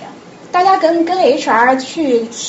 商量 negotiate 你的薪酬的时候，有没有想过问题？有没有想过这个？为什么我怎么去跟他跟他讨价还价？怎么提高我的配？没有。但是呃，在 academia 我觉得这个很死的。我们学校有那个 payment rate，然后就是你是不是 PhD，就是你教了几年书，然后你在其他学校任职的职位是多少，就几个框架就可以把你限定到哪个了。就是这个就是很死的，但是到到 industry 我就不知道了。嗯，你说。大公司里面对于不同的职位，它其实都是五八制，HR 它是五八制，都你不用看，根据你的 manager 还有一个就你要什么样的任务的人，然后他大概八，嗯，差不多，嗯，不用看对，我就想说，它一般会会有一个固定的 range，比如说五万到五万五。然后他他会根据你个人，就是大家应该记得，在申请工作或者在面试过程中，他肯定会问你你以前的工资是多少钱。比如说，他会问你你对这个希望你希望拿到多少钱一一年，然后你以前的工资是多少钱，这个是会会被他用来作为选拔人或者是最后定工资的标准。还有一些就是像他像黄瑞和他说的，就是。你有什么样的 degree？我觉得我个人觉得 degree 还是蛮重要的，因为在我们公司，我们做 HR consulting 嘛，有一部分是专门计算薪酬和 benefits。他们就那些同事就跟我说，一个人有有什么样的学历，master、bachelor 和 PhD，这个学历差别在美国还是非常重要的。可能我不知道国内怎么样，在美国你有你有 bachelor degree 和你有 master degree，你做同样的一个工作，你的那个 level 都会不一样。比如说我有一个。Client Delivery Analyst，我招一个只有 Bachelor Degree 的，我可能就给他四万；我招一个有 Master Degree 的，我可能给他 Title 加一个 Senior，完了以后我还给他加五千块钱。所以说，就是大家不要放弃希望，读一个 Master Degree 还是非常有用的，至少在美国是这样的。完了以后，还有你以前有多少年的相关的经验？我觉得这个也非常重要。你如果比如说我让你去，我招一我招黄瑞去做一个，嗯，你想做什么？我我很想做 freelance。啊？呃呃，招招个招个讲师或者招个呃那个什么的。这么学术有没有不大学术的？就就按你说招 HR 吧。好，比如说我要招个 HR，比如说我要招个最 entry level 的 analyst，HR analyst。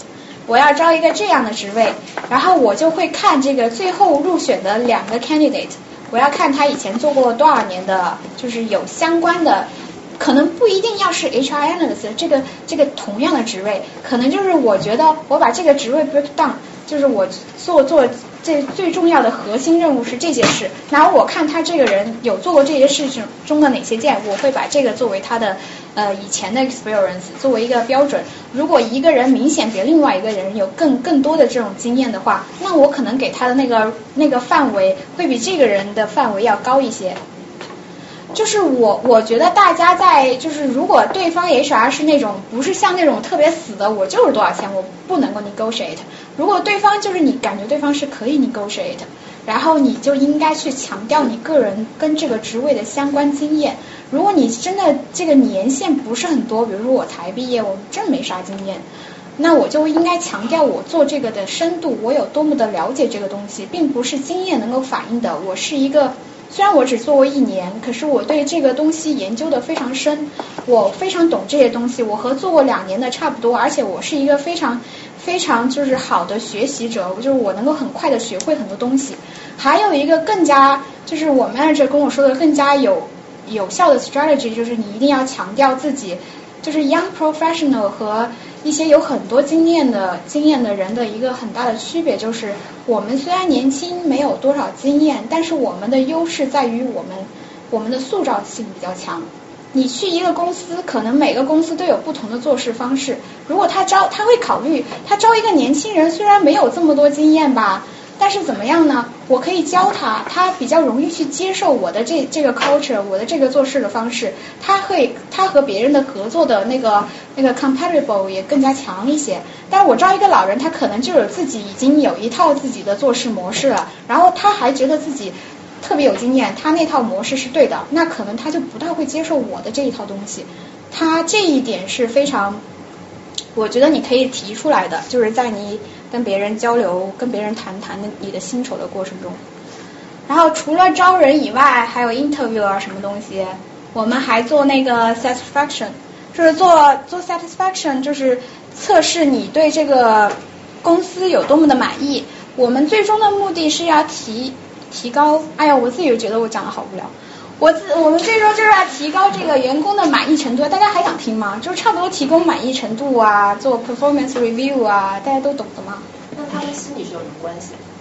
啊，因为这些心理学是帮助他们去发展那个 assessment。你做 performance review，你做三百六十度 degree feedback。比如说，我要我要评价你这个人在这一年在这个公司做的怎么样。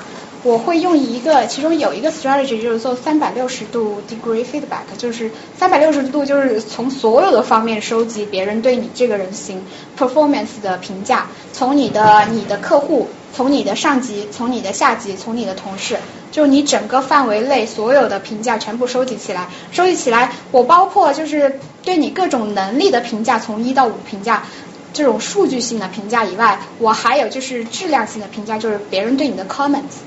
就这些东西就是我们来设计的。那用到什么？用到什么理论了？就我觉得和刚才我说的那个，嗯，就是我们 create 那个 job posting 非常相似。就是我觉得这个公司这个这个职位，你做这个职位你需要很高的 interpersonal skills。那我就会着重问这方面的问题，比如说我会问你的 client。觉得你这个人的就是服务态度怎么样？能不能够够 flexible？能不能嗯明白他的要求？能不能正确的把你自己的产品给他正确的介绍出来？就是我会着重这方面，根据你这个工你这个工作需要的不同的技能和需要不同的就是软技能、硬技能和软技能，我都会测试。但这跟心理学没什么关系。有啊。哎，李欣，快点支持我一下！心理学，心理学不就有很大一部分就是发展测试嘛？各种智商测试、人格测试啊，什么能力测试啊，心理学都是我们心理学家发明的吧？李欣。哎呀，不靠谱啊！PhD 就那样，还是我 master 好。对，智智商还有人格，本来我想跟大家讲一下人格的，就刚刚讲那荣格，荣格那个有一点疯了的荣格，他就发展了他自己的一套人格理论。但我觉得人格这个东西好像没这么有趣，我又不想讲。而且本来我还想跟大家讲这个的，讲星座吧。有星座。本来我想跟大家讲记忆的，就是这个艾宾一下，你刚刚说你做那个 consulting 的，你的你的 client，你公司的客户最大是有多大的公司，或者你小的公司有多？我们一般不会接太小的公司，我们一般接的公司最少都是我们的那个标准，做 marketing 的时候标准是五千人以上的公司。OK，其实小的公司其实不大适用这种系统。小的公司它可能自己员工比较少，我只有两三百个人，我根本就不需要去 hire 一个 external consulting，我自己 HR 部门就自己搞一下。哦，对啊，大公司就比较。就是他有这个 budget，因为你去招一个，你去你去用一个外部的 consulting 公司，其实花的钱还是比较多的。对，其实我刚才跟那相关有个问题，就是说，比如说你说到，假如说我要跟 HR 为我的工资，那涉及到一个我怎么评价我自己的一个问题，我怎么给自己估价，对吧？从物理的，就是从什么物理，就从那个金钱的角度，我怎么给自己固定一个价格？那我怎么评价自己的能力？我怎么把自己能力就是那个给货币化？就是那这方面，比如说你怎么评价你自己，就涉及到自信，对吧？自信、自卑，或者是你觉得，比如说我们说你是研究生和你是 master，但呃说错，你研究生和你是本科生，但是其实就说你的学位不代表你的能力啊，然后你能力也不决定你的学位，我无所谓了怎么说。但是就是关键就是说你怎么能够正确的评价你自己，这个在心理学方面有什么就理论吗？或者是假如说你是应该特别自信的评价自己，还是应该像我们中国人所说的谦卑一点评价你自己？嗯嗯，我不我不我不同意，我们应该谦卑谦虚的评价自己，特别是在美国这样一个社会。我所以，我就是在这边读书以后，接触了所有人、所有事、所有同事，都是跟我说，就是不停的跟我提供的反馈，就是你不应该太就是太 shy 太谦虚了。我相信大家可能观察自己的同事，美国同事和印度同事啊，也不是印度，就是各种国家的同事，都会觉得。他们其实，他们其实可能做的并没有他们讲的那么好，但是他们就能够很自信的表达出来。比如说我这个人的能力，他们对自己的积极的评价很高，而且我觉得这有关积极心理学。本来我也想讲的，但是我也没讲。然后就是就是你应该积极的去看待一个去看待你自己，有有内部有一个树立一个自己的积极的评价，自己积极的形象。就是你一要客观，二要我觉得。你可以适当的夸大一点，但是你不要太那个了，就是适当的那个一点。但是我不特别不赞同你应该谦虚，比如说我能做十，我说我八，我会做八。那你怎么知道你能做十的？这是跟你经验有关。通常来说是这个没有个绝对的，这都是个比较的。你你怎么判断你多少钱？还是说你看别人挣多少钱，你就知道的怎么样，对吧？或者你以前挣多少钱，然后你你如果想换的时候，你要挣今天多少钱？其实所有的就是你。心理学说要要评价自己凭啥来完全直接的评价自己，只是说跟别人比较，怎么样或者别人怎么样来评价你，这我觉得很难，你很难说你完全不知道情况下，让你估计一下你自己的。工作能值多少钱，这个怎么？我觉得。对，就因为我是就现在从事媒体，就媒体真是巨低工资，所以就是无法想象的。低。然后所以我在想，就是说你的能力到底。就是你这个人是不是就值那么点钱？就是咱们说那个世俗化一点，在工作上你是不是只值那么点钱的能力？所以我不太清楚这一点，就是是整个这个行业的风气不好，把所有工资逼低了，还是说，嗯，这个逼字不太好，还是把所有工资压低了，还是说，就说你的个人能力，因为是文科又是最基础的 entry level 的新闻职位，就是很低，就是说你就没有什么能力，说实话。我觉得你可以了解一下，客观的去了解一下市场，整个就是。比如说，你觉得自己是才入职的 entry level，你可以去去搜索一些资料，去了解一下做你这个 entry level 大概是多少钱。然后你还可以去跟你的同事聊天，就问他们，就他们可能经验比你多，问一下他们觉得这个 entry level 大概他们当年得多少钱。或者是你还更加可以跟你的老板聊，你的老板其实。其实 hiring manager 在决定薪酬的时候也也是说得上话的，所以他应该会去，他应该知道你大概你这个 level，你这个水平，因为他跟你工作这么久嘛，应该也了解你的能力，他可以给你一个客观的评价。你可以综合这所有东西，再加上你以前能得多少薪水，你自己的那个希望薪水，你做出一就是综合这各方面的东西，你自己做出一个最终的判断。我还有个问题，假如说咱们说小时时薪，比如说最低小时就按十块一来算。然后那假如说是这个小时时薪是为什么会有人决定了小时时薪是多少？是因为这个工作的岗位本身只值十块一一个小时，还是因为你个人能力只值十块一一个小时？这个怎么解释？市场决定。我来回答一下这个问题。就我从 index 过来的，然后我们那边是怎么定价的？就是因为一个公司它要跟这个整个行业的水平差不多，然后它自己定自己的这个 level。比如说所有单纯 level 的价都差不多的，包括 Google、Facebook。都是一个一个水平，然后你要是 想查一下这个价格，有个网站叫 Glassdoor，啊，我这个经常用。就 entry level 价格。如果说你是不是 entry level 的话，你是没有 level 从别的公司跳过来，怎么看这个价格呢？就说你之前那个薪水有多少，然后他会给你一定涨到一个层次，同时你会有 compete offer。如果你有一个 compete offer，比如说 Google 给你 十二万，然后你有一个 compete offer 是 LinkedIn，他给你十四万，你就跟 Google 说哦，LinkedIn 给我十四万。如果 Google 特别想要你的话，他可能会给你十四万或者十五万。还有一个特别危险的时候，特别危险的情况就是，如果 Google 觉得你这个人，你这人他应该给你十二万，然后你说别人给我十四、十五万，然后他直接就不要你了，那怎么办呢？那你去十十五万的。其实你没，万一其实你没有这么多钱。啊，是啊是啊，太不道德了。刚刚你说就是评价自己的是什么心理学？叫什么心理学？进化心理学吗？嗯，我觉得并没有一门这样专门的心理学。那假如说介绍，假如可能你可以去看一下积极心理学 （positive psychology）。不就是积极心理学？不就是说不对，呃心态决定人生，就是让你活得更快乐一点，来蒙蔽你自己吗？不是蒙蔽你，是 正确积极的看待你自己，对自己产生一个就是积极的评价，提高你自己的自尊。你可以去搜那个 YouTube 有那个积极心理学的视频，好像是塞里格曼，马丁塞里格曼，他是一个哈佛大学心理学教授。我本来对我本来很想讲这个，但是我被赵志成。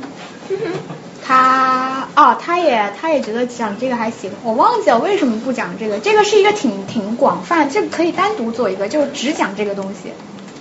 下次有机会啊。那个那个后面最后面那个人。哦，我刚才问的是你拿你们呃，所以你公司就是做这个业务是帮比较大的公司设计薪酬。我们做的范围是关于所有 HR 的，不仅是薪酬。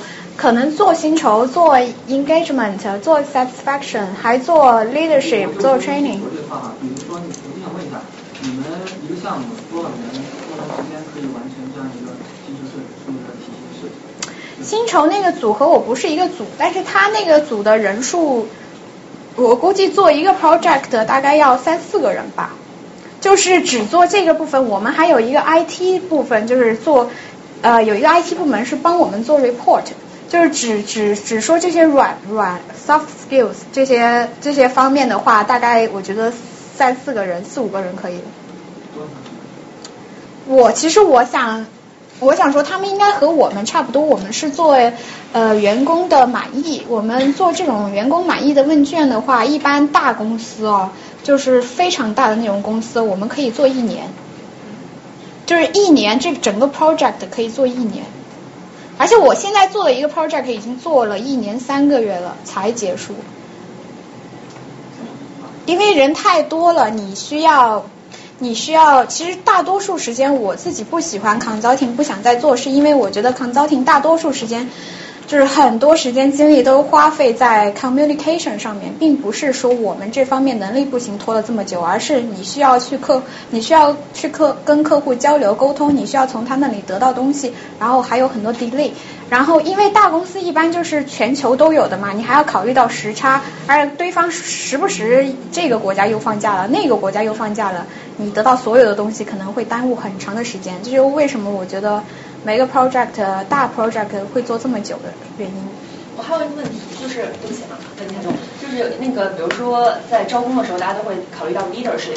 但是这个本身作为领导力，对，作为你一个个人，你应该是具有领导力。但是假如说在一个公司里头，你作为一个团队的内部，其实很多情况下，如果因为只有一个 leader，对吧？所以说或者一个 leader 一个副 leader，但是你很多情况下强调你如何做一个好员工，你的服从能力和执行能力。但是那为什么在面试的时候总要考每个人领导力呢？他们觉得每一个人都是潜在的领导者吗？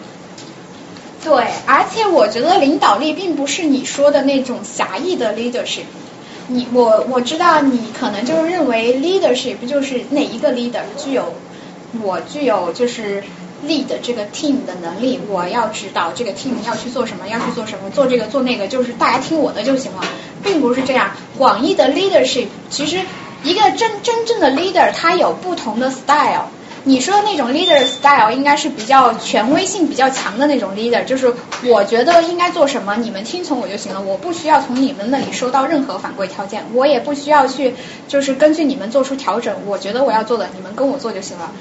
这只是一种 leadership，而且这种 leadership 就是在现在这种社会中就并不提倡了。因为其实每一个 team，你一个 team 里面每一个人都会有 contribution，你自己会有自己的优势和劣势，你要发挥自己的优势，最后去 contribute to a decision making process。就是你做这个最后的决定，应该是每一个人，就是大大部分人达到共识，这样大大家才会更有 motivation 去去去，你知道吗？完成那件事情，因为我我同意这个事情，我也我也出了一份力做这个决定，所以我有这个 responsibility。那我觉得它就不应该叫 leadership 的考试，应该叫 initiative 的考试，就看你是不是一个积极的人，是不是一个有责任感的人就行。但我觉得这个不能够叫做单方面叫做有责任感，或者是 take initiative。我觉得 leadership 这个东西叫这个 leadership 还是有它的原因，但是我自己不是做 leadership。你们怎么测量或者就是说怎么你你怎么去去 assess 这东西？在你们那个？嗯，在我们做问卷的过程中，有有一个 dimension 是在 leadership，然后会有一些问题，就是关于这个人的 leadership 一些问题，你怎么跟人交交流沟通，然后你怎么去嗯，我觉得这这个关键是。更加更加 focus 在你怎么去跟人合作，而不是你去怎么只让别人做这件这件那件那件。有这个部分，但是我觉得跟人合作、跟理解他人、沟跟别人沟通，然后说服他人，或者是让别人理解你为什么这么做，是是我认为的更加好的 leadership，更加广泛的 leadership。而且不一定说是你 leadership 越高，他就会给你加分越高。就是说，他那个职位可能并不需要那么高的这种 level，这这个方面的一个能力。可是你这个方面能力很高，他也可能没有什么加分的用。那说明是你 over qualified，不是你不好。我也想补充一下哈，我也工作蛮多年，然后我招人的时候也会问过这个问题。有的时候问了一个 leadership，其实我并不是在听他具体讲的他在做了什么，我是看他这个人讲故事的能力。他是怎么样怎么样叙述一件事情？他各个环节有没有一个连贯的叙述？然后以及他怎么样表达？怎么样能否说话的时候有节奏感啊？怎么怎么样来表述一个故事？还有还有刚才那个关于配的问题，我觉得其实钱嘛都是供求关系决定的。嗯，最重要最重要的是去看这个 hiring manager 有多么或者多快想把这个职位给 fill 掉。这个其实有的时候是一个旁敲侧击，或者去问问其他你见到的人呐，或者甚至见到的秘书啊，问问他们到底有多想招人，这个可能更重要一些。嗯，我比较 curious 那个三百六十度啊，还有一些就是匿名的测试哈。你比方说啊，如果你把一切都打得非常的满意的话。那就是 HR 在啊在给你这个人到年末评的时候，他是不是会因为你所有的都 s u b s c r i b e 就是那个匿名性的话，它真的是匿名的，还是 HR 那一部分他会调出来，哎，你这个某人他的这些打分项，对他的啊工资呀，以及对 work environment 对他的 boss 的评价啊这些，那这个是真正的是匿名的呢，还是有一些关联在 HR 那个？年终的那个评定 bonus 之类的，啊，就是你这个免疫测试和那个是连起来的呢，还是真的就是？啊，我不太懂，我没没太听懂。就你匿名测试，你做那些 survey 之类的哈，他肯定有一个人是 submit 上去的。那这个 survey 到了 HR 就是公司的，他们 HR 我们内部哈，那 HR 会利用。你这些 A B C D 这些 candidate，他会把这个 A B C D 啊的他对待这些 questionnaire 的答复拿出来去看吗？我嗯不知道我是不是理解对了，但是我我先回答一下，我们做 survey 的时候，比如说我们要研究这一个人吧，那我研究我收了这所有的人的问卷的答案，然后我最后。我要我要保护所有人的 identity，我我不想让任何人知道每个人讲了什么东西。比如说，嗯、这个是我们对你做 survey 一个承诺，就是你是完全 confidential 的，没有人会知道你，就这个人，尤其这个人，他绝对不会知道你说的他什么什么坏话什么的。我们要保护你的 confidentiality，然后就会把所有人的这个答案全部都是综合在一起。就相当于一个混合，比如说你你写了一个最后一个部分是写 comment、open end question，我会把所有的 question 全部都放到一起，不会说哎这个 question 是来自他的，这个来自他的，不会这样，我会把所有的名字啊 sensitive word 全部都移除，然后放在一起。然后关于那些数字化的评价呢，那就更好更好保护你的那个了。我们不会就是把名字，比如说我们把 report 给给给别人看的时候，不会把那名字都列出来。就是最后是一个综合的那个，比如说平均算一个平均数，然后 comment 就所有 comment 放在一起，就这样。我想问一下，这个你要招一个职位，每份简历都会看吗？因为大公司内很多 HR 他们用软件这个 screen 简历，然后就是多大的公司他们会觉得招招一个外部的这个 HR consulting 公司来招人，会比内部的 HR 招人更加有效？嗯，我想我想解释一下，像你说的这个招人 recruiting，我们 HR consulting 公司，我知道的我们公司还有另外一个 competitor，他们都不会直接去参与，就是我看简历我招人这个过程。我们大看不不是筛简历的是吗？对我们大部分做的是发发展出是那个，比如说你要做一个 assessment，我帮你 design 一个 assessment，然后你自己去用。然后这个你说的那个招人，我觉得更像是 staffing company。就是猎头那些猎头公司，可能你找一个猎头公司帮你去弄弄这些东西，你最后面自己只要你的 hiring manager 去，最后只要 interview 三到五个人，这会节省你很多的资源和时间什么的。但是我觉得 HR consulting 并不是做这些的，至少我们公司不做这个啊，至少我知道的不做这个。还有什么问题吗？没有，我就讲那个了。我本来要跟大家讲这个东西，我我个人觉得也挺有趣的，是一个心理学家艾宾浩斯，大家应该很多人都知道吧？就这个遗忘曲线。当时我记得我考加一的时候，我发现了这个遗忘曲线，我觉得哎呀太有用了，万能呐！然后我就根据这个遗忘曲线的这个东西去去去，就是决定我什么时候应该背哪些单词，然后我什么时候应该复习。大家看这个遗忘曲线啊。是这个样子的，就是前面的一个小时之内，你会只记得，就比如说你现在学一个什么东西，比如说你现在看到这个遗忘曲线，你接受了这个信息，在一个小时以后，你大概只记得百分之四十四点二了，就大概百分之六十的东西你都会忘记，然后大概在六天以后，你就只记得百分之二十五点四了，大概在三十一天的时候，你只记得五分之一了。所以说，我觉得这个遗忘曲线，大家如果知道的话，我当时是这么想的。大家如果知道这个遗忘曲线的规律，可以很好的进行记东西的时候，可以进行就是你自己提前应该 design 一下，你应该什么时候复习。比如说，我二十分钟会忘掉百分之六十的东西，五十八点二的东西，那我二十分钟肯定要复习一下我二十分钟前学的东西，就这个会很有用。据说啊，如果你按照这个，当时我接收的信息就是，如果你按照这个去 plan 你的。你的学习的过程的话，你学一旦最后面你复习了一定次数，你一辈子都不会忘记，你记住了这个东西。当时我觉得特别有用，然后我学 GRE 的时候，我就用这个遗忘曲线去记 GRE 单词，其实还蛮有用的。但是在我昨天准备 PPT 的时候，我为什么没有包括进去呢？因为我发现一个惊人的事实，那就是这个遗忘曲线一开始艾宾浩斯发明这这个遗忘曲线的时候，他居然是用他自己一个人的。个人经验而发明出来的，但是觉得特别不靠谱，什么情况？我以为他这个东西，一般心理学一个东西理论啊什么的，你应该是就是很多人很多人观察呀，一个 sample 啊，比较 representative，你要代表那个总体啊，然后我得出一个一个很很很很好的结论，然后大家都可以用嘛。但他居然是一个人，他根据他自己那个，我觉得好像不应该包括，不应该带跟大家讲。我觉得这个好像没那么科学。但是我自己用了这个方法去复习，我自己又觉得挺有用的，所以我特别矛盾。我一想，我还是跟大家讲一下，大家想怎么做，就是全看你们自己做判断吧。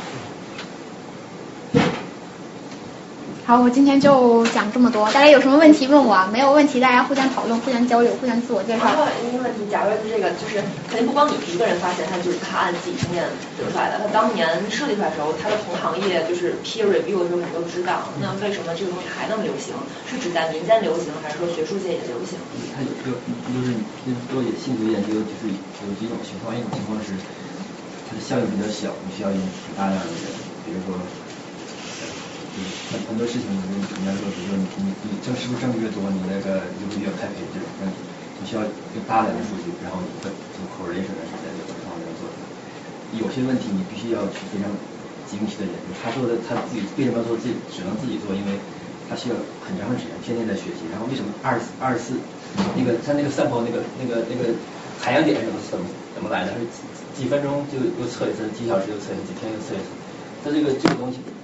不太可能说你做很多人去做这个，就是你只能用非常少的样本，然后做大量的测试。那这个一个人他做的测试量非常大。但这这但这样的测试就有一个问题啊，你你个体差异就会那个 error 就会大。就是就假设说，就这种非常基础的记忆的问题、认知的问题，不太就是每个人都差不多。而且他这个最最主要的问题，他就是艾宾浩斯这个人，他的年代是在科学心理学。最开始的时候，或者甚至还我忘他具体时间了，反正是在科技好像和弗洛伊德啊什么融融合差不多更早一段时间。所以说他那个时候就是整个那个心理学并不是非常的成熟。但是就是说他首先是他测试这东西是一个需要有大量非常多的样本，他他要采很多次记记一个东西，他然后每天几个小时、几十分几分钟他就需要测一次。所以说他实际上这个任务非常难做，所以说他要需要很啊。哎，大家有兴趣可以自己做一下啊，自己实验一下，自己可以忘记多少啊？类似于几分钟、几十分钟就测一次，然后要做很多很多，所以说他实际上是做了一个大量的、大量的观测，对一个人做了大量观测，并不是说要去做很多人，因为就是。就相当于是 repeat measure 吗？嗯。但是这个样子也有很大的不好。我我不知道，因为我不是做一记忆的，我不知道后来有没有人去重复他那样的实验。但是很多人会觉得说，这种研究。就主要是工作量太大了，不可能嗯，大家还有别的？学心理学有有多少人去做那个咨询师？然后他们会不会每天接触到一些负面的情绪，对自己不是很好？我以前做过一年的心理咨询，但是我做咨询是心理咨询是在一个嗯特殊的学校。哎呦，我我那段经历导致我自己再也不想做心理咨询。我也是这么听说。嗯嗯，对，像你说的，其实还是蛮压力蛮大的。就是我自己，不是，我觉得做心理咨询，你首先，我我觉得自己不够那个资格，是因为我自己不能够很好处理我那个负面情绪。如果我每天都接受那种情绪，我自己 handle 不了。但是有很多做心理成功的心理咨询师，他们是能够就是 handle 了。我当时做心理咨询是一个特殊的高校。那个高校在长沙，什么学校我就不讲了，不想暴露他们。在那个那个就是学校里面的所有的学生都是特殊的问题儿童，大家所知道的问题儿童，就是说他们爸爸妈妈已经管不了他们，已经完全不知道拿他们怎么办了，就把他们送去那个学校。然后那个学校关键就是管理的制度也很奇怪，就不像我们平时高校就上课啊，然后大家一起学习啊，干嘛的，准备高考，他并不是这样。他是，我忘记他是一整天里面有半天的时间是用来军事训练，就是比如说在操场跑步学擒击拳啊那种，就是完全军事化的训练，还有半天的时间就是让他们学文化知识，然后那里面的管理呢就是完全军事化的管理，有很多教官。他们教官就是负责就管这些学生每一个班每一个班的学生，比如什么时候去操练，什么时候你应该去看书，什么时候晚上几点钟睡觉，非常严格，就像我们军训一样。然后我我当时在那个学校做心理做心理咨询的时候，我当时就接触到很多，我接触到的两个个案吧，就是哎呦都。都太超出我承受能力。当时我还年轻，读本科嘛，大三。然后当时觉得，哎，大不了高中生嘛，心理咨询能有多严重的问题？但是其实他们真的非常严重。有一个男生，他是问题少年，他是自己经常出去打游戏啊什么的，后来发展为就是接触毒品。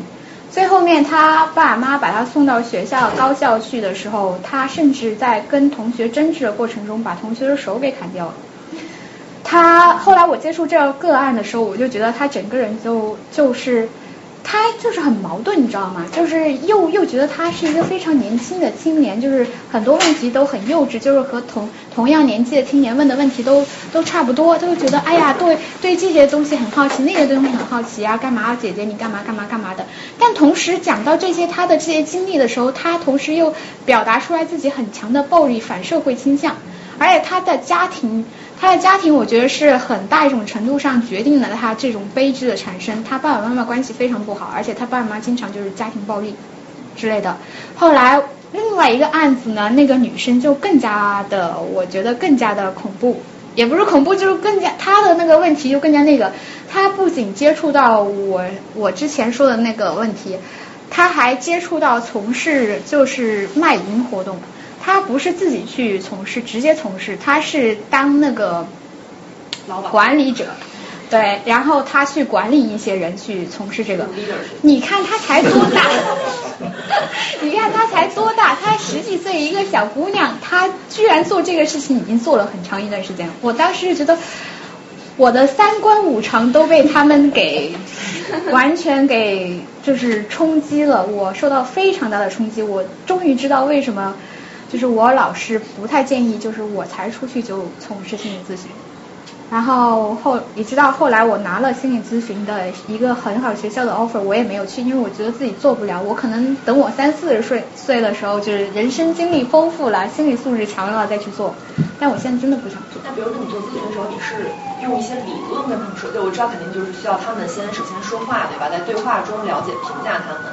但是你会套用理论去跟他们说，比如说你看你现在就是什么，比如说责任分散理论啊，你就应该怎么怎么样？是会这样说话吗？还是就等他们发现？我们不会说，在心理咨询的时候，我们不会去像你说的那样，哎，你这样就典型的反社会啊，干嘛干嘛？我们绝对不会说这样的话。在心理咨询，我觉得很，我会花很长一段时间去跟那个，嗯，那对方去建立一个 relationship，build a trust relationship。我相我我会花很长时间去了解这个人，并且让他去跟我，就是通过我跟他交流，让他去信任我，能够真正的告诉我他在心中想的是什么，他自己经历过的是什么，他觉得他现在最大的问题是什么。我比较相信人本主义，这是。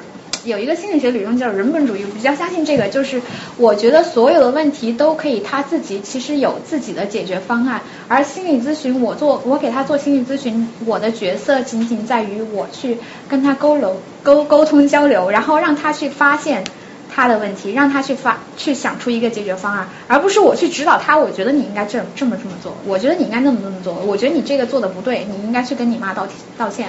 我绝对不会去做这种指导性的东西。所以说，心理咨询的人都是相信人本善的人，是吧？如果人不是，这只是一个理论。我刚刚说的，这只是心理学一个一个流派，叫人本主义。但是很难想象心理咨询师会相信人本恶，就是说我跟你说话就证实了我的理论就是对的，那肯定不是这样。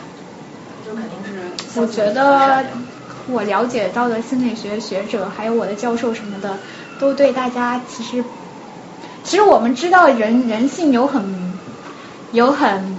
不大好的那些方面，但是我 generally 还是相信每个人都挺好，希望大家也这么相信吧。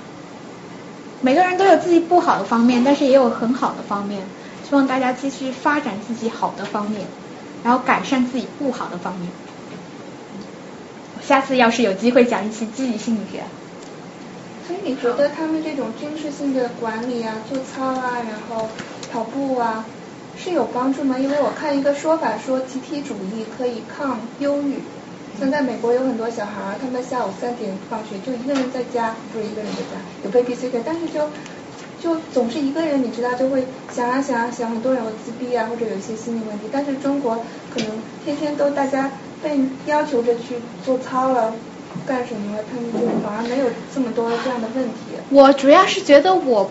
我不知道他们是不是真的像你说的那种，大家在一起玩一起开心。他们是，我觉得他们好像就是一起训练，但是其中自己自由交流、自自其中和别人自由交流玩耍的时间并不是很多。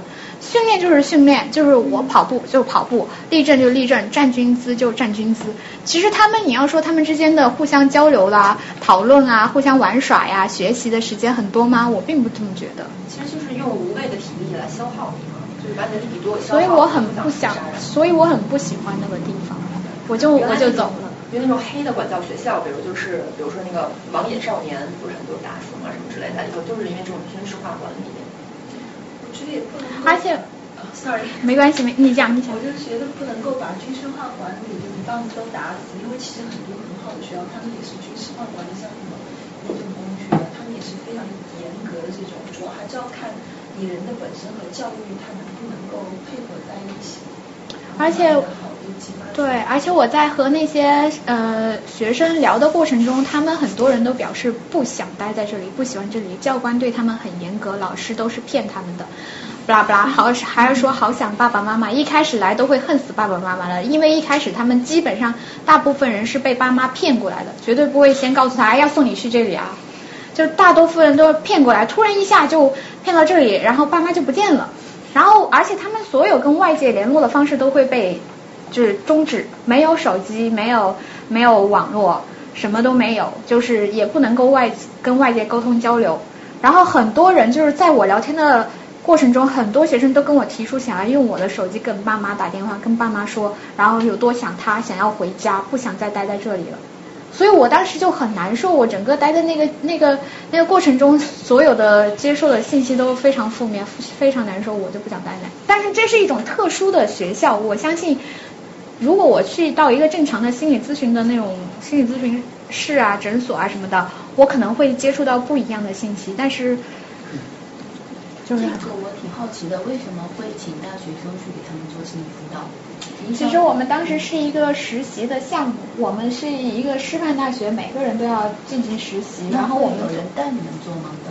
会会有一个，就是我们有一个老师会指导我们，比如说大概介绍一下情况，然后说跟学生聊天的时候要注意什么，然后介绍一下各个学生的那个背景知识什么的。然后我们每次做完咨询，还会跟自己的导师去交流，我今天接受到什么信息，这个学生怎么怎么样，怎么怎么样。一般不会给我们太多的太多的个个体，就是个案。一般一个人两到三个就差不多了，然后需要我们做一个长期的一个研究，就是长期的心理咨询，并不是听人做一两次就不做。我想问一下，心理咨询的效果是怎么样去评价的？因为我之前有看到这边的报道说，灾难之后做那个心理咨询的人的恢复情况，就长久的时间去再去看的话，做过心理咨询的人的恢复情况没有那些没有做过的。恢复的人的心理情况好，然后后来他又提出一个理论，就是说你去就是专门的跟他提供心理咨询，反而让他意识到了他处于一个劣势的，处于一个不太好的那种状况，他反而会去又去回忆，然后加深那种印象。如果更恐惧，你就会更恐惧那种样子。所以我现在对这种心理咨询的效应到底是怎么样的，你们有评价体系吗？我没有去研究这个，因为后来我就终止了做这个心理咨询了。而且我觉得这是一个需要长期进行的过程，并不是能够短时间内你看到这个人明显的发生，啊一下子变成了三好青年了什么什么的，很难去就是在短时间内就看到结果。然后我个人心理咨询经验就仅限于那段时间，后来我就再也没有去从事心理咨询的东西。不过我可以去了解一下，跟你个人解答。好的。几点了？四点半了。大家还有什么问题吗？嗯，能把那个网址就是输入这样 title，然后就那个，嗯，可以发到。我我我得找一下，我得找一下。可是我可以发到那个，我可以要郑志成给大家发那个邮件，嗯，大家都能收到。你怎么知道他们说的是真话呢？就是心理咨询，所以这就是为什么我们需要花花花费很长的时间在前期建立信任的关系。就是我首先要确，就是确保他他对我是放心的。比如说那些学生很多都认为老师和教官是一一起的，都是来就是整他们的什么什么不应该相信。所以我会花很长时间去让他们相信我不会。不光是这个，就比如说一些他会给人判断说哦你有这样一个什么疾病，比如说失忆啊或者一些大脑的创伤啊之类。你怎么就确定他不是骗你，然后真的是有这样一个疾病？嗯，你说的是诊断？我是之前看到一个新闻哈，就说纽约九幺幺的时候，有很多消防员和很多警察，然后他们去这个抢救这个现场，结果后来呢，这些有很多警察，他们就受一些就是有有几个警察中比较比较年长的人，他们就教那些警察说，哎，你去骗那些医生或者咨询师，说你有失忆，说你有一些精神方面的疾病，让你生活不能正常。然后他就让那些人获得了很多很多的 insurance 的这个赔偿，但是我想咨询师他们怎么样就能确定？然后他说，哎，怎么样我就得出一个结论说，哎，你真的是有这个。我记得当时我们有一门课叫做精神病学还是什么的，变态心理学还是什么的，就老师讲过，就是判断精神病啊、非精神病，就是诊断它有一个标准，而且他会给你做很多测试，甚至于给你做就是。嗯，去做那个物理上的测试，比如说看一下你像底薪那个那个样子，如果你产产生器质性的大脑的病变，他会做那种测试。然后呃，我知道的就大概这么多，就是很多很多的测试。其实我自己也觉得很疑惑啊，如果一个人真的很聪明，想骗过心理学家，他自己有一点那个心理知识，他可以去。在那个测试方面，测试试的时候，他可以去做一些对。他可以去做一些事情，让让让大家相信他确实是一个精神病。所以这个案子这么大，就是说有一些人给那些警察提供了 training，给那些消防员提供了 training。还有这么系统啊？对。哎呦，我这太花心思了，值给那么多钱。就所以当最大的几个人都被抓了，很大一件事。是吗？嗯。这是一个心理的测试，就专门有一个人，他想其实知道到底那个心理呃心理学家。能不能认知这个疾病？然后他就专门去，而且他自己也参与到，好像是七个人，就七个人都被就确认为精神疾病。